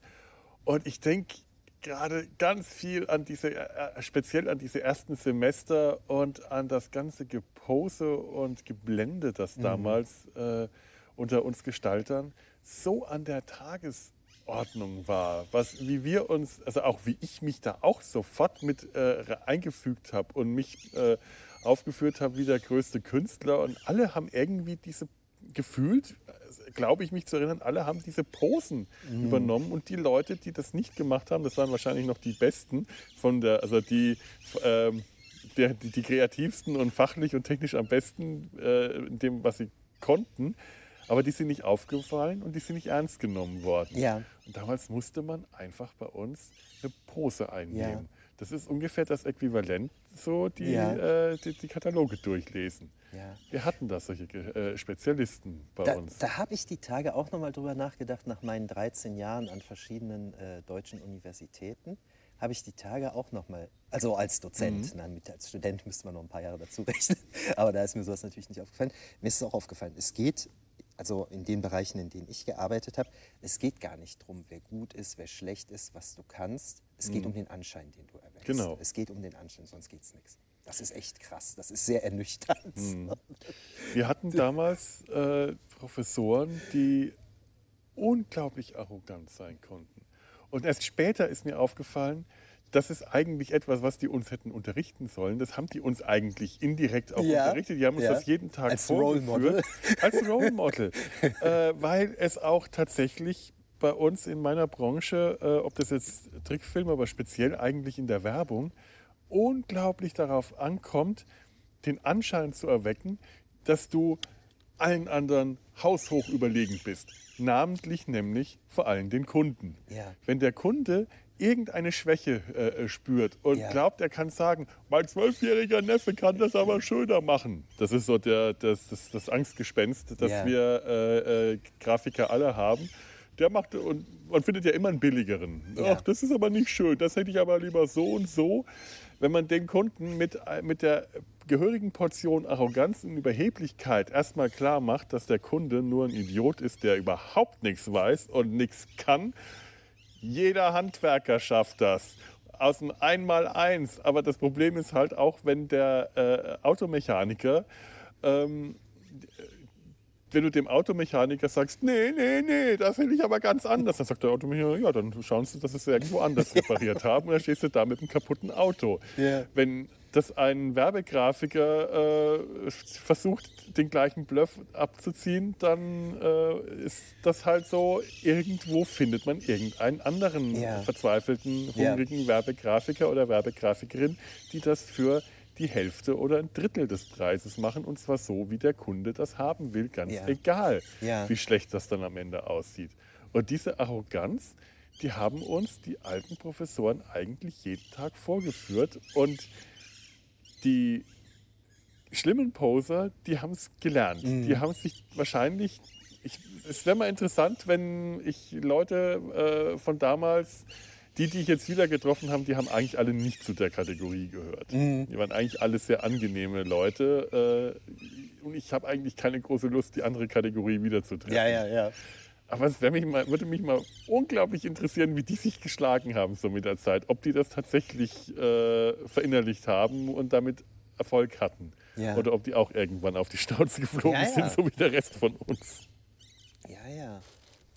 Ja, ja. Ja, ich google ja manchmal so alte Leute so, oder? dann bin ich auch mal so ganz neugierig, was ist aus denen geworden Ja. und so. ne? Das ist schon, das ist schon ganz spannend.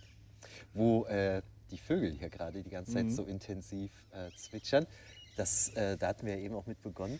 Da hatte ich kürzlich schon mal in einem anderen Podcast drüber gesprochen. Ich hatte damals beim Deutschlandfunk gelegentlich in den Sonntagsspaziergängen gesprochen. Und da hatte der Journalist, der war immer irgendwo auf Reisen, zum Beispiel in Frankreich, na, hat sich da irgendwas angeguckt und dann haben wir in Aachen auf dem Lusberg gestanden und darüber gesprochen und haben das dann aufgenommen und haben aber natürlich so getan, als ständen wir gerade an der Loire oder so, wo der Journalist halt gerade aus dem Urlaub herkam, aus seiner Forschungsreise. Und dann passierte das dann wirklich so, dass sich dann die Hörerinnen und Hörer, also ein Hörer in dem Fall, dann meldete, Nee, Sie können nicht da gewesen sein, wo Sie gesagt haben, da hat im Hintergrund nämlich ein so und so gezwitschert. Die gibt es da nicht. Sie müssen, in, Sie müssen. Da habe ich gedacht, wer weiß, was man bei uns so hört, wo wir sind, aufgrund der exotischen Vögel hier. Ich habe das ja damals, als ich den großen Schlumpfeisreport im Sumpf Ja? äh, äh, gemacht habe, habe ich auch irgendwann angefangen, unter meine Tonschnipsel, die ich da aufgenommen habe, auch alles Mögliche an Atmo, was ich weiß Gott wo im Internet zusammen äh, geforscht habe. Ich war, also irgendeine Sorte Schlumpfeis habe ich auch, ähm, ich vermute, es muss Afrika gewesen sein, aufgenommen, nach dem, was man da gehört hat. Ja, aber die großen Posen, die großen ähm, Posen, hinter denen nichts steckt, das ist ja auch, äh, um mal zum Thema zurückzukommen, so ein bisschen der Vorwurf, der, den man diesen drei Filmen machen kann, dass sie einfach sehr oberflächlich mit allem umgehen, was da Star Trek ist. Dass es einfach gut aussieht, dass es aber verpufft, wenn man unter die Oberfläche geht. Und wir hatten das gerade mit Spock und Uhura. Es ist natürlich, ähm, es sieht klar, es, es, es kommt, gut, kommt gut rüber und es sind zwei hübsche Menschen, Personen, ist ja ein Vulkanier dabei, Ja. die da äh, äh, verliebt sind und rumknutschen. Und es passt aber eigentlich alles nicht so richtig. Es ist extrem oberflächlich. Es funktioniert natürlich insofern, dass in dieser Zeitlinie alles anders ist und dass ähm, Spock Schwester Chapel scheinbar nie wirklich kennengelernt hat. Ja, Die fehlt nämlich so gut wie, nur so gut Ja. wie, die kommt vor. Die kommt an zwei Stellen vor. Im ersten Film sagt McCoy, als er, die, als er Kirk aufs Schiff schmuggelt, irgendwas, Schwester Chapel, können Sie das und das machen? Und man sieht sie dann irgendwo aus dem Hintergrund irgendwas murmeln. Man sieht sie, glaube ich, nur von hinten. Und im zweiten Film wird sie, glaube ich, nur erwähnt. wird sie erwähnt, genau. Kirk erwähnt sie, glaube ich. Ja. Genau, äh, irgendwie Ja. als ver verflossene Liebschaft. Irgendwie oder sowas. sowas. Die ist jetzt gerade da und da Ja. oder so. Ja, ja. Und was sie bei Strange New Worlds machen, ist diese Beziehung mit, äh, zwischen Chapel und Spock. Die bauen die gerade so gut auf. Das hatte ich in der letzten Folge, hatten wir auch schon drüber geredet. Das macht so viel mehr Sinn. Die geben sich auch so viel Mühe. Ah. Mr. Zulu Warp 7. Los, Tempo. Volle Impulskraft weg. Scheiß Flugzeuge.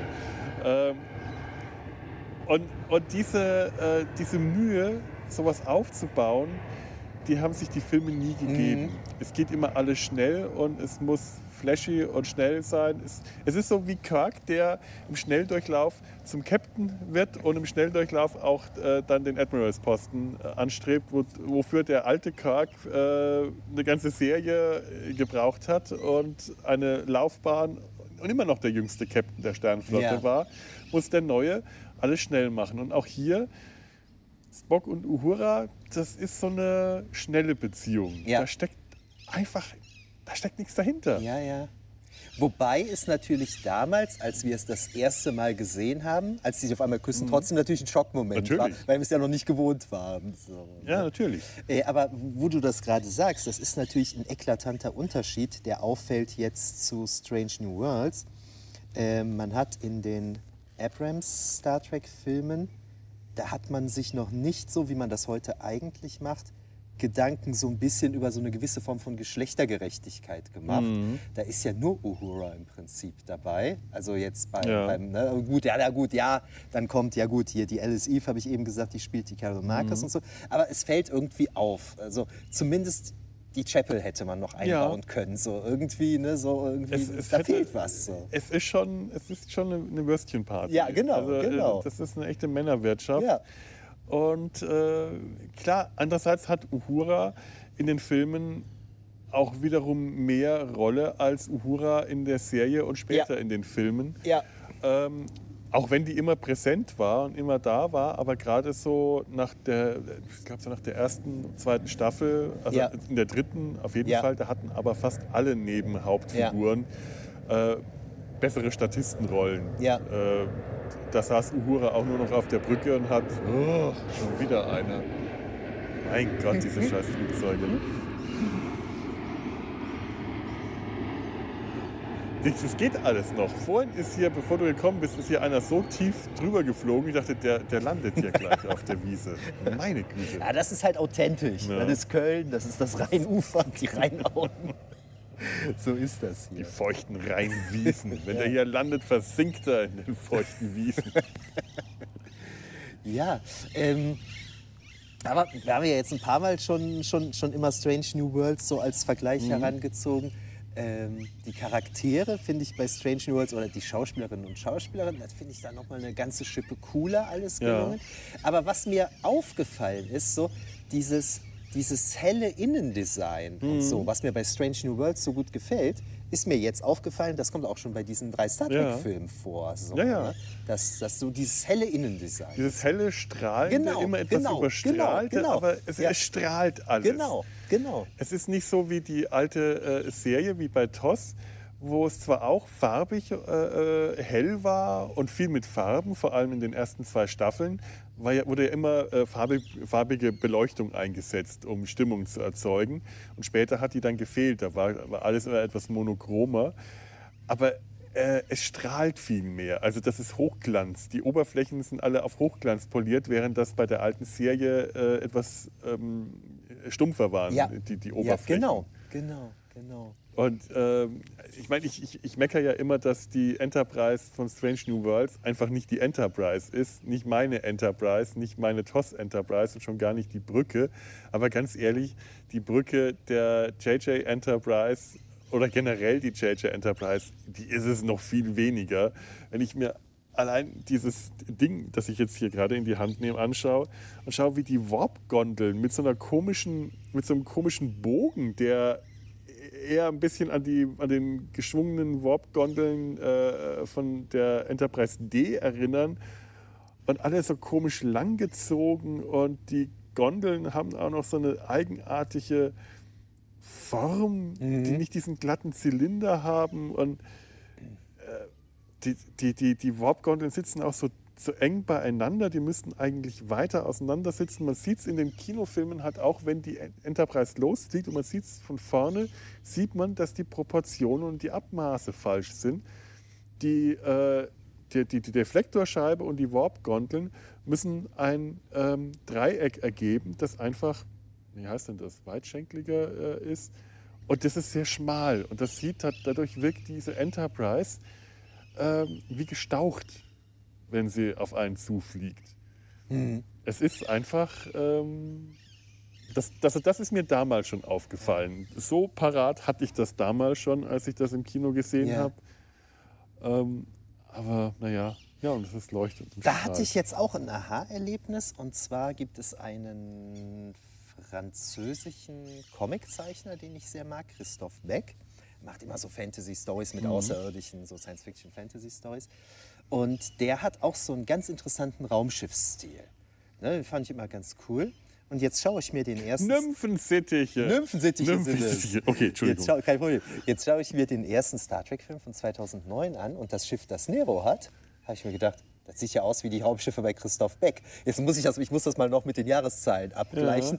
Aber ich glaube, das hatte so einen gewissen Impact dann in, bei manchen in der Populärkultur. So, ich muss das nochmal genauer vergleichen. Aber hat mich total daran erinnert, an das Raumschiff äh, von Christoph Beck. So, äh. Ja, es ist ja auch ein Raumschiff, das für Star Trek-Verhältnisse extrem untypisch ist. Ja. Ja. Sowas hat man vorher wirklich einfach Ja. nicht gesehen. Ja. Ähm, Raumschiffe bei Star Trek hat schon von vornherein, die waren immer symmetrisch. Oder zumindest, äh, wenn sie, naja, nee, die waren auch nicht immer symmetrisch, das ist falsch. Äh, aber die hatten immer was Gleichmäßiges. Ja. Du hattest immer eine Struktur, eine Ordnung drin erkannt. Wenn die Symmetrie aufgebrochen wurde, Was Harmonisches. dann was ne? Harmonisches. Genau, harmonisch, das Ja. ist es. Und dieses ähm, Vulkanier, Raumsch äh, äh, Romulaner, Entschuldigung, dieses romulanische äh, Raumschiffmonster, das ist wirklich nur ein Monster. Das ist äh, Cthulhu, wenn, der Ja. aus, äh, wenn, der, äh, wenn das da aus, dies, aus, aus, aus Ja, dieser stimmt, Raumspalke ja. rauskommt. Das ist wirklich ein, ein chaotisches, gezacktes Monster. Ja. Das hat mit einem Schiff eigentlich das ist ja auch von innen äh, genauso chaotisch mit den vielen Plattformen und unten. Also hast auch nicht das Gefühl, dass das ein, ein Raumschiff ist innen mit, weißt du, mit Gängen und Korridoren, sondern das ist. Äh, ich, äh, ich weiß nicht, ob du das, äh, den, den Roman Haus der Treppen kennst äh, von Sleater, wie heißt der mit Vornamen? Wenn, dann hast du, hättest du es wahrscheinlich in der Schule gelesen. Das ist so eine klassische Schullektüre aus den 80ern. Sowas wie ähm, äh, Die Welle oder Mhm, so, wo diese sozialkritischen ähm, Geschichten damals äh, gerade aufkamen. Und äh, ähm, das ist eine Geschichte, die mich damals total gepackt hat. Dieses, ich habe ich hab das Buch immer noch und ich, ich traue mich nicht, es zu lesen, weil ich damals äh, nie, äh, es hat, ich habe Albträume davon bekommen, aber ich konnte es nicht weglesen. Das ist eine der wenigen Schullektüren, die ich bis zum Ende gelesen habe. Und es sagt über mein, zu meinem Verhältnis von Schullektüren, sagt das, das sehr viel über dieses Buch aus. Ja. Das ist eine Geschichte, in der, ich glaube, fünf Jugendliche, die keiner vermisst, weil sie Waisen sind, weil sie keine Angehörigen und sonst was haben, werden für ein soziales Experiment in ein, einen riesigen Raum gesperrt, wissen nicht, wie sie da hingekommen sind. Und dieser Raum ist ein großer, riesiger Nichtraum, der keine, keine Wände, keine Abgrenzungen hat, sondern nur Treppen, freistehende Treppen, ohne Geländer mit Plattformen zwischen den Treppen, die kreuz und quer in schon fast äh, äh, escheresken äh, Hm, muss ich gerade direkt dran denken. Ja. Mhm. Und äh, das ist ein, ein wirklich sehr, äh, was, wie, allein, allein wie die sich da in, in dieser Welt zurechtfinden, wie die äh, soziale Strukturen und äh, Dynamiken in dieser Gruppe lernen und sich gegenseitig äh, bekämpfen und nach, um, das, um das Essen kämpfen. Und allein diese, diese Albtraumsituation dieses riesigen Raumes, in dem nur freistehende Treppen existieren. Du hast keine Sicherheit, du hast keine Möglichkeit, dich irgendwo festzuhalten. Es gibt kein Geländer, es gibt keinen kein Raum, keine Wände und nichts. Und daran musste ich denken, als ich das Raumschiff von Nero von innen gesehen habe. Daran hat mich das erinnert. Das war Ja, dieser, dieser äh, Schulalbtraum, der mich damals verfolgt hat. ja, ja. Das Sleater Haus der krass. Treppen. Ähm, Muss ich mal anders umsetzen. da musste ich jetzt gerade spontan denn denken, äh, Twitter und Facebook-User könnten es Twix. wissen. Ich möchte ab sofort nur noch Ja, Twix, Twix. Nur noch Twix Ja, sagen. ja, wo wir gerade bei Vögeln hier sind. Genau. Ne? Grüne Vögel. Äh, könnten es mitbekommen haben, ich habe ja jetzt zwei Babykatzen. Äh, und denen geht es, glaube ich, ganz genauso. Die können das nicht leiden, irgendwo im freien Raum zu sein. Ne? Die müssen immer unter irgendwas sich irgendwo verstecken und so. Für die wäre das der Horror, in so einem Szenario zu leben, wie du es gerade beschrieben hättest. So irgendwie, absolut. Oh, Babykatzen. Mir ist schon zweimal passiert, dass ich dachte, okay, die Fenster sind alle zu, die Türen zu, die Katzen sind trotzdem weg. Weil sie sich einfach irgendwo versteckt haben und ich sie nicht gefunden habe. Ich habe ja so ein, äh, ein, ein, ein Laissez-faire-Verhältnis zu Katzen. Ich lasse sie in Ruhe und sie lassen mich in Ruhe. Und wenn sie sich für mich interessieren, dann, hab ich, dann mag ich Katzen und kann auch mit denen was anfangen. Aber wenn sie sich nicht für mich interessieren, ähm, gehe ich an Katzen auch nicht ran. Mhm. Weil äh, es sind Katzen. Äh, ich kann Katzen schwer lesen. Ich, Bei Hunden äh, weiß ich es eher, wie, wie, wie ein Hund drauf ist. Bei Katzen äh, bin ich immer, immer etwas unsicher, dass ich äh, dachte, ja, be bevor die Katze äh, mich zu aufdringlich findet, lasse ich sie lieber.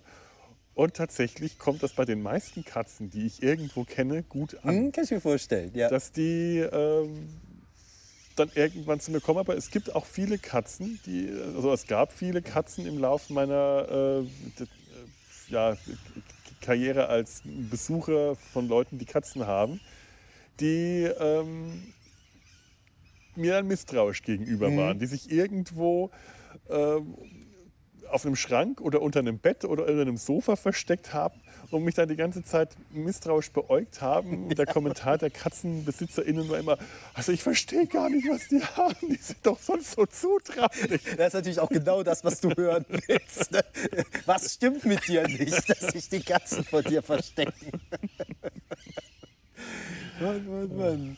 Ja. Ja, aber so ist dieses Raumschiff. Das ist ein sehr ungewöhnliches Raumschiff. Ich, ich, ich nehme an, dass Christoph Beck sich daran orientiert hat oder beide haben sich wiederum an was Älterem orientiert. Das könnte natürlich auch sein. Da muss ich mal ein bisschen recherchieren. Das ist mir auf jeden Fall sofort aufgefallen. Ist eigentlich schade, Katzen, dass ähm, ich, ich vermisse, ähm, wie hieß sie, die, die Katzenfrau aus der Enterprise-Serie. Hm, aus der, ja, ja, ja. äh, äh, aus der Ja. Zeichentrickserie äh, äh, aus TAS. Ähm, die hätten da jetzt ja wirklich die Möglichkeit gehabt. Vielleicht habe ich es auch einfach nur übersehen. Vielleicht äh, kamen die irgendwo vor. Äh, aber die, die als Teil der Besatzung Mhm. wäre doch eigentlich auch schön gewesen. Wie hieß sie? Mress oder Irgendwie irgendwas? so, ja, ja, ja. Das wäre nett. Und vielleicht kriegen Ja. wir sie ja bei Strange New Worlds noch. Ja, Wir haben ja jetzt nicht mehr viel, was noch äh, äh, Leute, die noch übrig sind. Ähm, Zulu, Chekhov und McCoy fehlen noch. ja. Und Chekhov müsste jetzt aber eigentlich so jung sein, dass man vielleicht ihn irgendwie als Schülerpraktikant mal äh, oder so Richtig, weil er ja in Staffel 2 von TOS sehr jung dazukommt. Ne, genau. Ja, müsste man ihn jetzt schon als Schüler oder so zeigen. Mhm. Das stimmt, das stimmt. Ja, ich weiß nicht so. Also Strange New Worlds ähm, macht so viel richtig. Ne? Macht nicht alles perfekt, um Mhm. Nee, nee, Gottes nee, Willen, gar aber macht viel richtig. Ja. So, ne? das, ist schon, das ist schon richtig cool. Richtig cool. Das macht echt Spaß, die Serie. Ja, und was, ja, die, diese JJ Star Trek-Filme, wie wir eben gesagt haben, das ist so ein Mittelding. Ne? Mhm. So ein Mittelding, wann, wann haben die angefangen? 2009, 2013, Ja. 2016? Ja, kurz danach hat Discovery doch schon angefangen. War das nicht 2017 oder sowas? Ja, ne? Ja, ja, krass, krass. ja, ja, tatsächlich, ja, das stimmt. Ja, war gar nicht so viel Zeit dazwischen. Ich hätte jetzt, hätte jetzt auch gedacht, dass da sehr Ja. viel mehr Zeit Ja. dazwischen gelegen hätte. Ja, Und was ich die Tage erst realisiert habe, dass ähm, tatsächlich ein vierter Teil irgendwie zur Diskussion stand, Ja. aber aus, ich weiß nicht mehr, was es war, irgendwie organisatorischen Gründen nicht zustande kam oder ob man nicht mit dem Drehbuch zufrieden war oder so.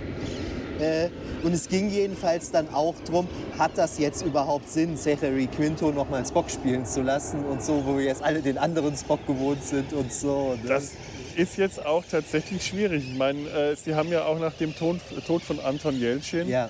ähm, äh, äh, haben Sie auch gesagt, nein, äh, in einem vierten Film wird ähm, Chekhov nicht auftreten. Ja. Sie werden Chekhov nicht neu besetzen. Ja. Aus Respekt vor Anton Jeltsin, was, ich, was mir sehr gefällt, was ich aber Natürlich. eigentlich, ähm, wenn man bedenkt, wie oft jetzt diese alten Charaktere neu besetzt worden sind, irgendwie unlogisch ist natürlich. Also Ja. ähm, das ist, nachdem man, wenn man, wenn man schon hergegangen ist und die alten Charaktere, die so fest wirklich so über Jahrzehnte so fest mit ihren Rollen, mit, ihren, diese, mit den Schauspielern verbunden war. Man konnte sich nicht vorstellen, dass Kirk von jemand anderem als von Shatner gespielt wird. Ja. Äh, und jetzt haben wir schon den zweiten Kirk mittlerweile. Äh, äh, Den dritten. Den, also den zweiten neuen Kirk. zweiten neuen dritt- Kirk, den ja. dritten Kirk, Ja, genau. ja. Also den, den dritten Kirk. Und äh, man, man nimmt das alles hin bei Spock, Uhura, bei allen. Da ist diese, äh, also diese Entscheidung hat viel Pietät und, und zeigt Herz. Ja, Und ich ja. würde äh, es, es käme bei mir auch nicht gut an, da jetzt Ja. einen anderen Chekhov zu sehen. Ich würde das, wie so viele andere Fans, ähm, würde, mir- würde mir das übel aufstoßen. Zumal man es ja auch nicht muss. Ne? Es ist ja völlig normal, dass die Besatzungsmitglieder immer wieder mal auf andere Schiffe versetzt werden. Und so. Man muss ihnen ja gar nicht zeigen. Und selbst wenn man da spiegeln will, was in der Primeline Time, Time, Prime Time äh, äh, passiert ist, dann war Chekhov ja auch irgendwann vom Ja. Schiff runter. Ja. Der war ja dann erster Offizier der Son des Khans Reliant oder Ach ja, stimmt, stimmt. Botany Bay, genau, Ja, ja. stimmt, stimmt, stimmt, stimmt. Also wäre es möglich, ihn ähm, ohne große Sache rauszuschreiben, Ja, ähm, weil Tschechow jetzt sterben zu lassen, um äh, den Tod von Anton Jeltsin zu spiegeln, das wäre auch nicht gut. Das, Das würde, auch gut, würde ja. auch das Andenken an Anton Jeltsin Ja. nicht, nicht äh, Ja, ja. Mit, mit, mit, hätte auch einen, äh, irgendwie einen unschönen das wäre auch komisch. Ne? Ja. Ja. Ja, Ähm, wie ist das eigentlich? Ich fremdle ja immer noch äh, ein bisschen mit Discovery. Das ist tatsächlich die Mhm. einzige Serie, die ich jetzt noch nachholen muss. Ansonsten habe ich jetzt äh, alles durch von den neuen Sachen. Ähm, in den ersten Folgen der ersten Staffel, die erste Staffel habe ich ja geguckt, Ja. ist das, ist der Spock, ist das auch ähm, ähm, ähm, Ethan Peck oder ist das ein anderer Schauspieler? In der ersten Staffel kommt Von Spock Discovery kommt da nicht Spock Vor? vor? Nein, da kommt Sarek vor. Nur Sarek? Ja, Ist, äh, ist Burnham nicht die Schwester von Spock? ja aber, Aber der wird nicht gezeigt. ich bin mir jetzt nicht sicher. Es ist eine gute Frage. Nein, ich, ich hätte jetzt gesagt nein. Ich weiß es nicht. Aber ich weiß ich es hab, jetzt Ich auch habe da nicht. sowas im Kopf, aber ich bin mir nicht sicher, ob es derselbe Schauspieler ist. Also vielleicht in Rückblenden, dass man ihn als Kind oder so sieht oder so. Entschuldigung. Aber ich hätte jetzt Nein gesagt, dass der Okay. erst ab der zweiten Staffel dann der bärtige Spock, dann, dann taucht er auf, hat einen Bart, ist irgendwo. Ist das dann er wieder? Das ist dann. Ah, das äh, ist er das ist dann. dann. Ethan Peck. Ah, okay, okay, Ähm, okay. das war auch so der Spock, der so fremdartig erstmal gewirkt hat. Lange Haare, Ja. äh, verwirrter Geisteszustand, Bart äh, und alles, dass man. Und den Bart hat er wirklich die ganze. Äh, äh, seinen ganzen ähm, Discovery-Auftritt, fast den ganzen, ich glaube ganz am Schluss äh, hat er dann äh, die Haare abrasiert und den Bart und dann hat man gesehen, mein Gott, der sieht ja aus wie Bully, Mhm. der sieht ja aus wie Mr. Spuck äh, und nicht aber da, da ging das dann, äh, da konnte man akzeptieren, das ist jetzt irgendwie eine Art von Spock, der halt rein gesichtsmäßig überhaupt keine Ähnlichkeit mit Leonard Nimoy hat. Die Ähnlichkeit von Zachary Quinto ist ja auch nur sehr oberflächlich, dass er halt äh, eine andere Nase hat, äh, eine größere Nase und ein markantes Gesicht, aber ganz ehrlich, das ist äh, ich habe es in der letzten Folge gesagt, die Ähnlichkeit zwischen Gesichtern, äh, die sind einfach oberflächlich Ja. bei allen. Ja, ja. Ähm, sowohl was jetzt die JJ-Charaktere angeht, als auch bei äh, Strange New Worlds. Da ist jetzt tatsächlich Scotty in Strange New Worlds der erste, bei dem die Ähnlichkeit zwar immer noch nicht perfekt ist. Der hat immer noch, der hat, äh, da ist äh, Mund und Nase äh, ist ein bisschen anders als bei äh, James Doohan deutlich anders, aber so passt der vom ganzen äh, Gesicht her viel besser zu, dem, zu seinem Vorbild, als das jetzt Zachary Quinto zu Leonard Nimoy äh, getan hätte. Aber den hat man sofort rein optisch als einen Spock akzeptiert vom ersten Blick an, während Ethan Peck musste erstmal als Spock schauspielerisch überzeugen. Mhm, Okay, okay. Und das hat er äh, in Discovery für mich nicht geschafft. Aber da war es halt auch ein total untypischer Spock. Ein Spock, Okay. der erstmal seinen normalen Geisteszustand wieder Mhm. gewinnen musste. Und äh, ein Spock, der der Bruder von Michael Burnham war, was ihn sowieso untypisch gemacht hat und alles. Ähm, in Strange New Worlds hat er sich ziemlich schnell für mich als Spock ähm, etabliert. Auf jeden Fall, auf jeden Fall. Da hat er das rein schauspielerisch geschafft und dann nehme ich auch in Kauf, dass er vom Gesicht her komplett anders Ja, aussieht ja, als ja. Leonard Nimoy. Das ist dann auch, ähm, also tatsächlich ist es so, die, ähm, die fehlenden Ähnlichkeiten, wenn sie bei den JJ-Filmen, bei den Schauspielern und Schauspielerinnen bestehen, die haben mich immer mehr gestört. Zum Beispiel der Zulu, äh, Mhm. rein gar nichts vom Gesicht her hat wie äh, äh, äh, George Takei. Ähm, da, da ärgert mich dann auch so eine vermeintliche Ähnlichkeit, weil Ja, ja, ich weiß, was du ganz meinst. bös gesagt, äh, das ist rassistisch. Ich weiß, was das du ist meinst. Ja, rassistisch, ja, da ja. zu sagen, Ja. die, die sehen sich ähnlich. Ja, die ja. sehen sich nicht ähnlich. Ja, das das sind stimmt. nur beide Asiaten. Ja, ja. Das, ist, das Ja. wird hoffentlich auch niemand so sehen. Aber tatsächlich ist es halt etwas, was man auch immer wieder gehört hat. Oh, die sehen sich alles so ähnlich und äh, man knirscht dann mit den Zähnen in solchen Ja, ja. Momenten. Ja, ja. Und wie ist das später, also ohne jetzt zu viel zu sagen, ich will es mir die Tage noch angucken, aber ähm, in Discovery kommen ja auch äh, Pike und Co. zum ersten Mal vor. Ist das dann zum Teil schon die Crew jetzt aus der Serie? Also Pike und Number One auf jeden Fall wahrscheinlich. Ah, wie war denn das nochmal? Ähm, die Enterprise kommt ähm, am, am Ende der ersten Staffel taucht, upla, Entschuldigung, hier muss ich mich mal umsetzen und am Mikro rumfummeln, ähm, taucht ja ganz am Schluss plötzlich die Enterprise. Ja, es ist am Ende der ersten Staffel, Ja. dann habe ich das ja gesehen. Okay. Äh, dieser dieser Oha-Hoppla-Moment, Ja. über den sich den äh, äh, viele toll fanden und viele scheiße fanden und ich fand ihn toll und kurz danach fand ich ihn scheiße. Okay. Weil, ich habe ihn vergessen. weil es halt sowas war, ach, jetzt müssen wir also die Enterprise auch noch einbauen. Das war Ja, ja, okay. tatsächlich unnötig. Verstehe, ja. Ähm, dann war es so, dass ähm, Pike zusammen mit boah, seiner Sicherheitschefin, glaube ich, auf die, auf die Discovery kommt. Wir sehen äh, Una kurz am Anfang. Und ich glaube am Ende auch nochmal, aber wir sehen sie am Anfang relativ kurz. Und ähm, dann war es das auch schon. Also wir sehen von der Enterprise Crew eigentlich so gut wie gar nichts. Ah, wir okay. sehen nur Pike, der mit ein oder zwei oder drei Leuten von der Enterprise Crew auf die Discovery kommt und da das Kommando dann übernimmt.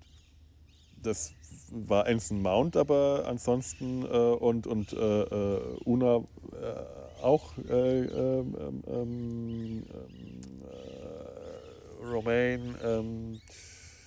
Rebecca. Rebecca Romaine. Ja. Aber der Rest, ähm, Okay. soweit ich mich erinnern kann, war da noch nicht da. Okay. Da freue ich mich jetzt drauf. Ja. Ja. ja ich bin ja jetzt äh, bei meinem Rewatch äh, angekommen. Ich habe noch fünf Folgen Voyager, dann Enterprise und parallel gucke ich mir dann jetzt noch Discovery an. Und dann, Hui. dann sind wir soweit. Alles durch. Alles an Star Trek gesehen. Ja, alles, ja, aber wirklich alles. Aber in dem wirklich Fall. alles. Wirklich alles. Sogar, äh, weil was ich immer witzig finde, äh, ich habe, ich weiß, wann ich damit angefangen habe, weil ich bei Trek am Dienstag im Forum Mhm. kommentiert hatte, als ich mir die erste Folge bei denen angehört habe. Das habe ich halt getan, nachdem ich die erste Folge gesehen habe. Ich habe schon unglaublich lange gebraucht, so. also ich glaube schon vier Jahre oder so Mhm. oder fünf oder so, aber gut. Es kommen ja auch schon mal Serien dazwischen. Ja, äh, es, es wäre auch eigenartig, wenn man jetzt so vollkommen singulär denkt, dass Ja, man jetzt ja, ja. nur noch Star Trek schaut. Also, Ja. äh, das würde ich auch nicht schaffen. Ja. Ich glaube, ich überlege auch gerade, haben wir hier eigentlich im Podcast dann auch wirklich alles Star Trek? Ich glaube, es ist noch kein TOS-Kinofilm einzeln besprochen worden, obwohl die immer wieder schon Thema war. Und es gab, doch wir haben mal eine Folge, Ture und ich im Park auch gesessen und über den äh, Übergang zwischen den, was so zwischen den Kinofilmen, zwischen der Serie und dem ersten Film mit McCoy gewesen ist und äh, die äh, irgendwas mit, mit Spock und Savik, äh, äh, also wir haben das schon mal zum Thema einer Folge gemacht, die Kinofilme. Einen richtigen einzelnen Kinofilm aus der TOS-Crew haben wir noch nicht besprochen. Ansonsten, wenn wir jetzt ähm, Calypso mit dazu zählen, äh, haben wir Mhm. Stimmt, auch Discovery. äh, ja. äh, vielleicht müsste man da auch noch mal, noch mal ein bisschen mehr was über Discovery machen, aber dann müsste ich es mir auch noch mal anschauen. Ja. Aber ähm, die Shorttracks, ich habe jetzt, ich, Mhm. ich habe sie zwar, aber ich habe sie noch nicht alle angeschaut. Ich habe mir nur drei, vier Episoden angeguckt. Ähm, das ist eigentlich auch mal eine interessante Möglichkeit, die Story weiterzuentwickeln oder die Ja. Charaktere zu vertiefen. Ne? Einfach so eine Kurzgeschichte, Ja, die ja schon aufwendig produziert ist. Ja, aber ich fand es halt auch häufig eine faule Methode. Die haben Sachen gebracht. Äh, es war zum Beispiel diese Vorgeschichte von Saru. Ja, genau, die habe ich gesehen. Die wurde in einem, in einem Shorttrack erzählt und denkst mir, ja, aber äh, die Shorttracks haben nicht alle Leute gesehen, die haben nicht alle Leute gefunden, äh, die waren zum Teil versteckt, zum Teil gibt es die auch einfach nicht im Streaming-Angebot. Ähm, dann war diese Vorgeschichte, die für Saru eigentlich wichtig war, wie er von seinem Planeten aufgebrochen ist, wie äh, Captain George Wu ihn äh, aufgesammelt hat, die wäre für ihn sehr wichtig gewesen und die fehlt dann den Leuten, die nur die Serie gesehen haben, weil sie sich nicht die Zeit genommen haben und die Mühe, das in die Serie mit einzubauen. Es war halt schon so ein bisschen, zum Teil waren es faule Notlösungen oder die Vorgeschichte zu Picard, die auch in einem Shorttrack erzählt Ah, die habe ich nicht gesehen. So. Ah, okay. Also äh, die Shorttracks, die Dinge ergänzen, die aber eigentlich nicht zur Handlung gehören, das, das gefiel mir. Mhm. Das, das mochte ich. Da hatte ich äh, auch viel Spaß dran, wie zum Beispiel die Sache mit ähm, äh, Mudd, mit Harry Mudd, dieser Shorttrack. Habe ich noch nicht gesehen. Der äh, The Escape Artist, glaube ich, heißt das, fand ich sehr witzig und tatsächlich wäre die Harry Mudd-Folge, ähm, also äh, aus der ersten Staffel, äh, wo sie diesen Wal äh, an, an Bord bringen und Harry Mudd darauf kommt, mit dieser Zeitschleife, die ist so rausgebrochen aus dieser ganzen ersten Staffel, aus dieser ganzen Handlung und die hat mir immer gut gefallen. Die wäre mal eine Möglichkeit, auch noch mal eine Discovery-Folge zu besprechen. Und das ist ja dann schon fast wieder Old Track. Das ist schon was, ja, ja. Schon ja, wieder so lange stimmt. her. Das ist kein Das New stimmt. Track mehr. Das stimmt. Wahnsinn. Ja. Ja. Ja, ich glaube, ich, ich würde sagen, wir könnten es äh, damit eigentlich geschafft haben. ja. Also es war jetzt kein, waren jetzt keine Filmbesprechungen, was wir gemacht haben, hatten wir ja auch nicht vorgehabt. Nee, nee. Oder hast du noch irgendwelche wichtigen Nee. Dinge, die dir... Nein, ich habe mir auf meinem hast? Spickzettel hauptsächlich Namen aufgeschrieben. Ach so. Ich weiß, welcher Schauspieler wen spielt. So einfach das war. Das habe ich gar nicht erst versucht. Ja. Simon Peck, ich habe ihn mir gemerkt. Peck. Werde ich wahrscheinlich jetzt nie wieder vergessen. Obwohl ich mir jetzt, ich weiß auch immer, ich weiß, warum ich Nicholas, äh, wegen Nick Frost will ich immer, immer Nicholas. Okay. Scheiße. Jetzt habe ich wahrscheinlich wieder den, den, den äh, jetzt, habe ich, jetzt ist der Fluch. Wieder, äh, der, der Bann ist gebrochen und ich werde wahrscheinlich beim nächsten Mal den Namen Simon Peck wieder nicht mehr haben. Alle anderen kann ich mir ohnehin nicht merken und ich versuche es auch gar nicht erst. Aber wir haben ja das Wesentliche zu den drei Filmen gesagt. Und du hast dir Mhm. ja kürzlich mal irgendwo gewünscht, es muss auch wieder mehr abgeschwiffen werden. haben wir auch gemacht. Alles, alles richtig Alles gemacht. gemacht. Wir haben alles richtig gemacht hier. haben über Vögel gesprochen, über dies und das. Alles richtig hier. Und so langsam wird es hier auch ja, noch nicht richtig dunkel, aber die Sonne ist schon untergegangen. Ja. Schade, der, der Himmel wird klar. Wenn wir jetzt noch ein paar Stunden hier sitzen, kämen auch Sterne raus und äh, es sollen Sternschnuppen zurzeit. Ja, ja, ja, die sein. Perseiden oder wie die heißen. Ne? Genau. Aber ich glaube, so lange werden wir hier nicht ausharren. Nee.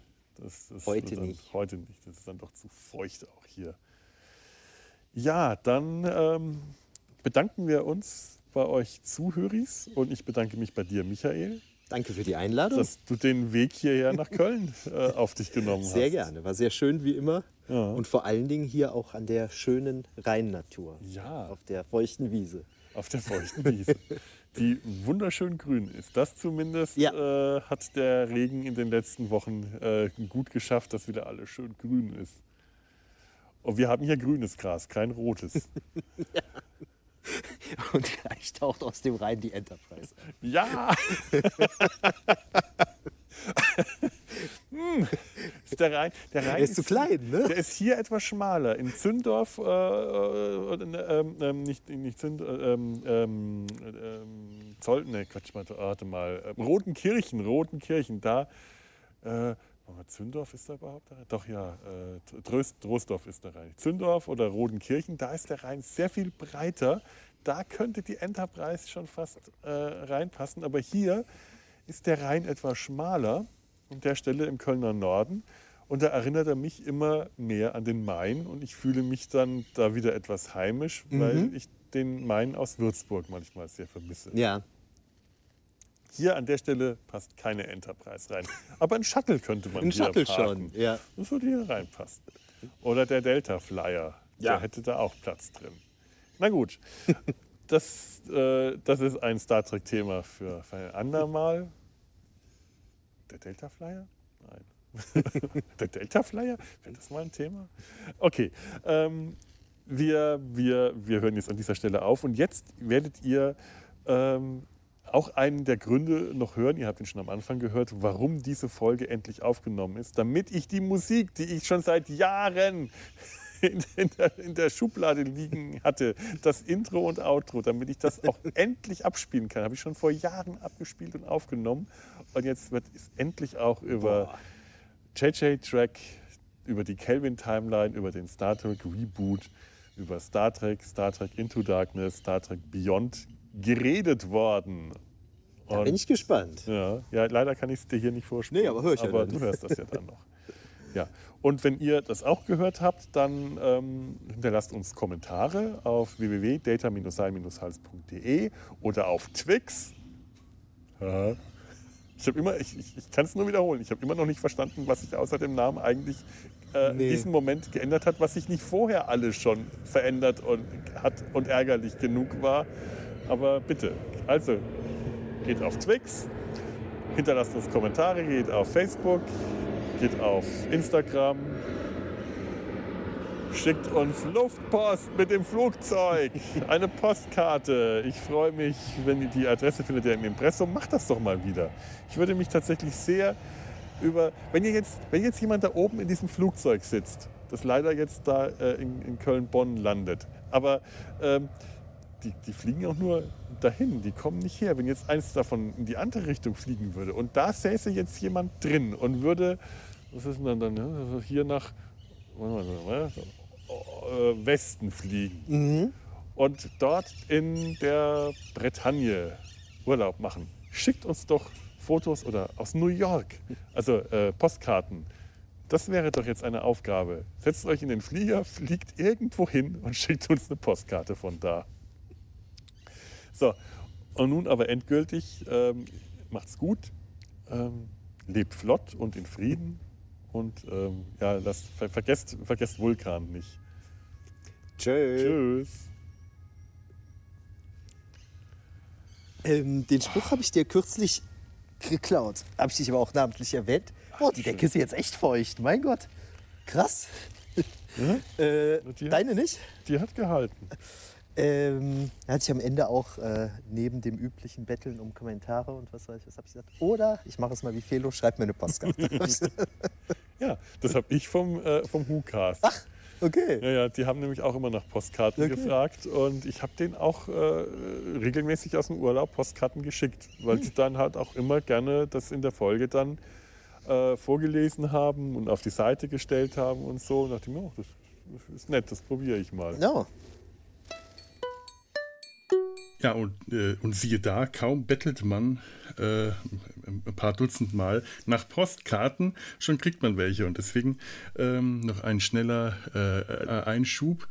Ähm, noch bevor die Aufnahme dieser Folge fertig geschnitten war, haben wir tatsächlich eine Postkarte bekommen. Es ist eine Postkarte bei mir angekommen und er wird ganz schwummrig, wenn ich drauf schaue, wird schwindelig wegen den, äh, äh, den, den Höhen. Nein, das ist eine ganz tolle äh, von, von unserem äh, Hörer Matthias. Äh, der hat uns eine ganz tolle Postkarte, eine Holo. äh, Postkarte. Kennt ihr das noch? Die, die, diese schönen dreidimensional Holo-Postkarten, die sich so bewegen. Und immer, wenn, wenn die, ah, ich, wenn die, die, die so liegen, kann einem echt ein bisschen schwindelig werden. Und zwar von einer, so ich, ich, ich lese mal vor. Ähm, oh, hier ist auch auf der Rückseite ist auch eine kleine Insel mit einer Palme, gehört sich so. und einer Flaschenpost. Ich nehme an, von Matthias gezeichnet. Moin Felo, liebe Grüße von der Urlaubsholo-Insel Rüga, in Klammern EN. Rü Rügen, Rügen, Rü Rügen, Rügen, ja, Rüger, Rügen. Ah, so vermute ich mal. Trotz, Mon trotz Monotonie, trotz Monoton Monotonie im Alltag, trotz Monotonie im Alltag der letzten Wochen vor meinem Urlaub habe ich noch drei deiner Casts zu hören. Drei? Die Zeit muss ich mir noch am Strand nehmen. Aber am Strand muss ich ja meinen Nabel zur Schau halten. Clever, clever, clever. Nun ja, hätte ich ein Faxgerät zur Hand, hätte ich auch dieses geschickt. Ich habe aber gar kein Faxgerät, selber gar kein Faxgerät hier. Na gut. Aber diese Karte ist viel cooler. Das stimmt, das ist sie tatsächlich. Live long and prosper, dein treuer Hörer Matthias. Pod, Postcard for Podcasts. Das muss man dreimal ganz schnell sagen und dann, ähm, wenn man das geschafft hat, muss man anschließend nie wieder irgendwas sagen. Die Karte ist wirklich toll. Man sieht da äh, Dünen mit Gräsern, man sieht die, ist das, die Nordsee? Also irgendein See und ein, ein rot-weißen Leuchtturm. Und auf der See bewegt sich ein Fischkutter mit Möwen. Und wenn man die Karte hin und her bewegt, dann bewegt sich auch der Fischkutter. Dann fährt er nach, nach links und nach rechts. Das ist toll. Und vorne liegt etwas, das könnten Felsen sein oder Treibholz. Und wenn ich da lange drauf schaue, wird mir wirklich schwindlig. Uff, ha. Vielen Dank, Matthias. Äh, wow. Äh, ja, äh, seid so wie Matthias und schickt uns Postkarten.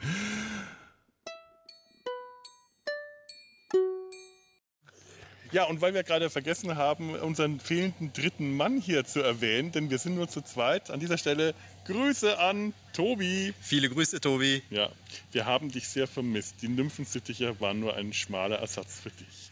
Demnächst dann wieder zu dritt. Ja, okay. Lebt flott und ihr wisst Bescheid. Bis dann.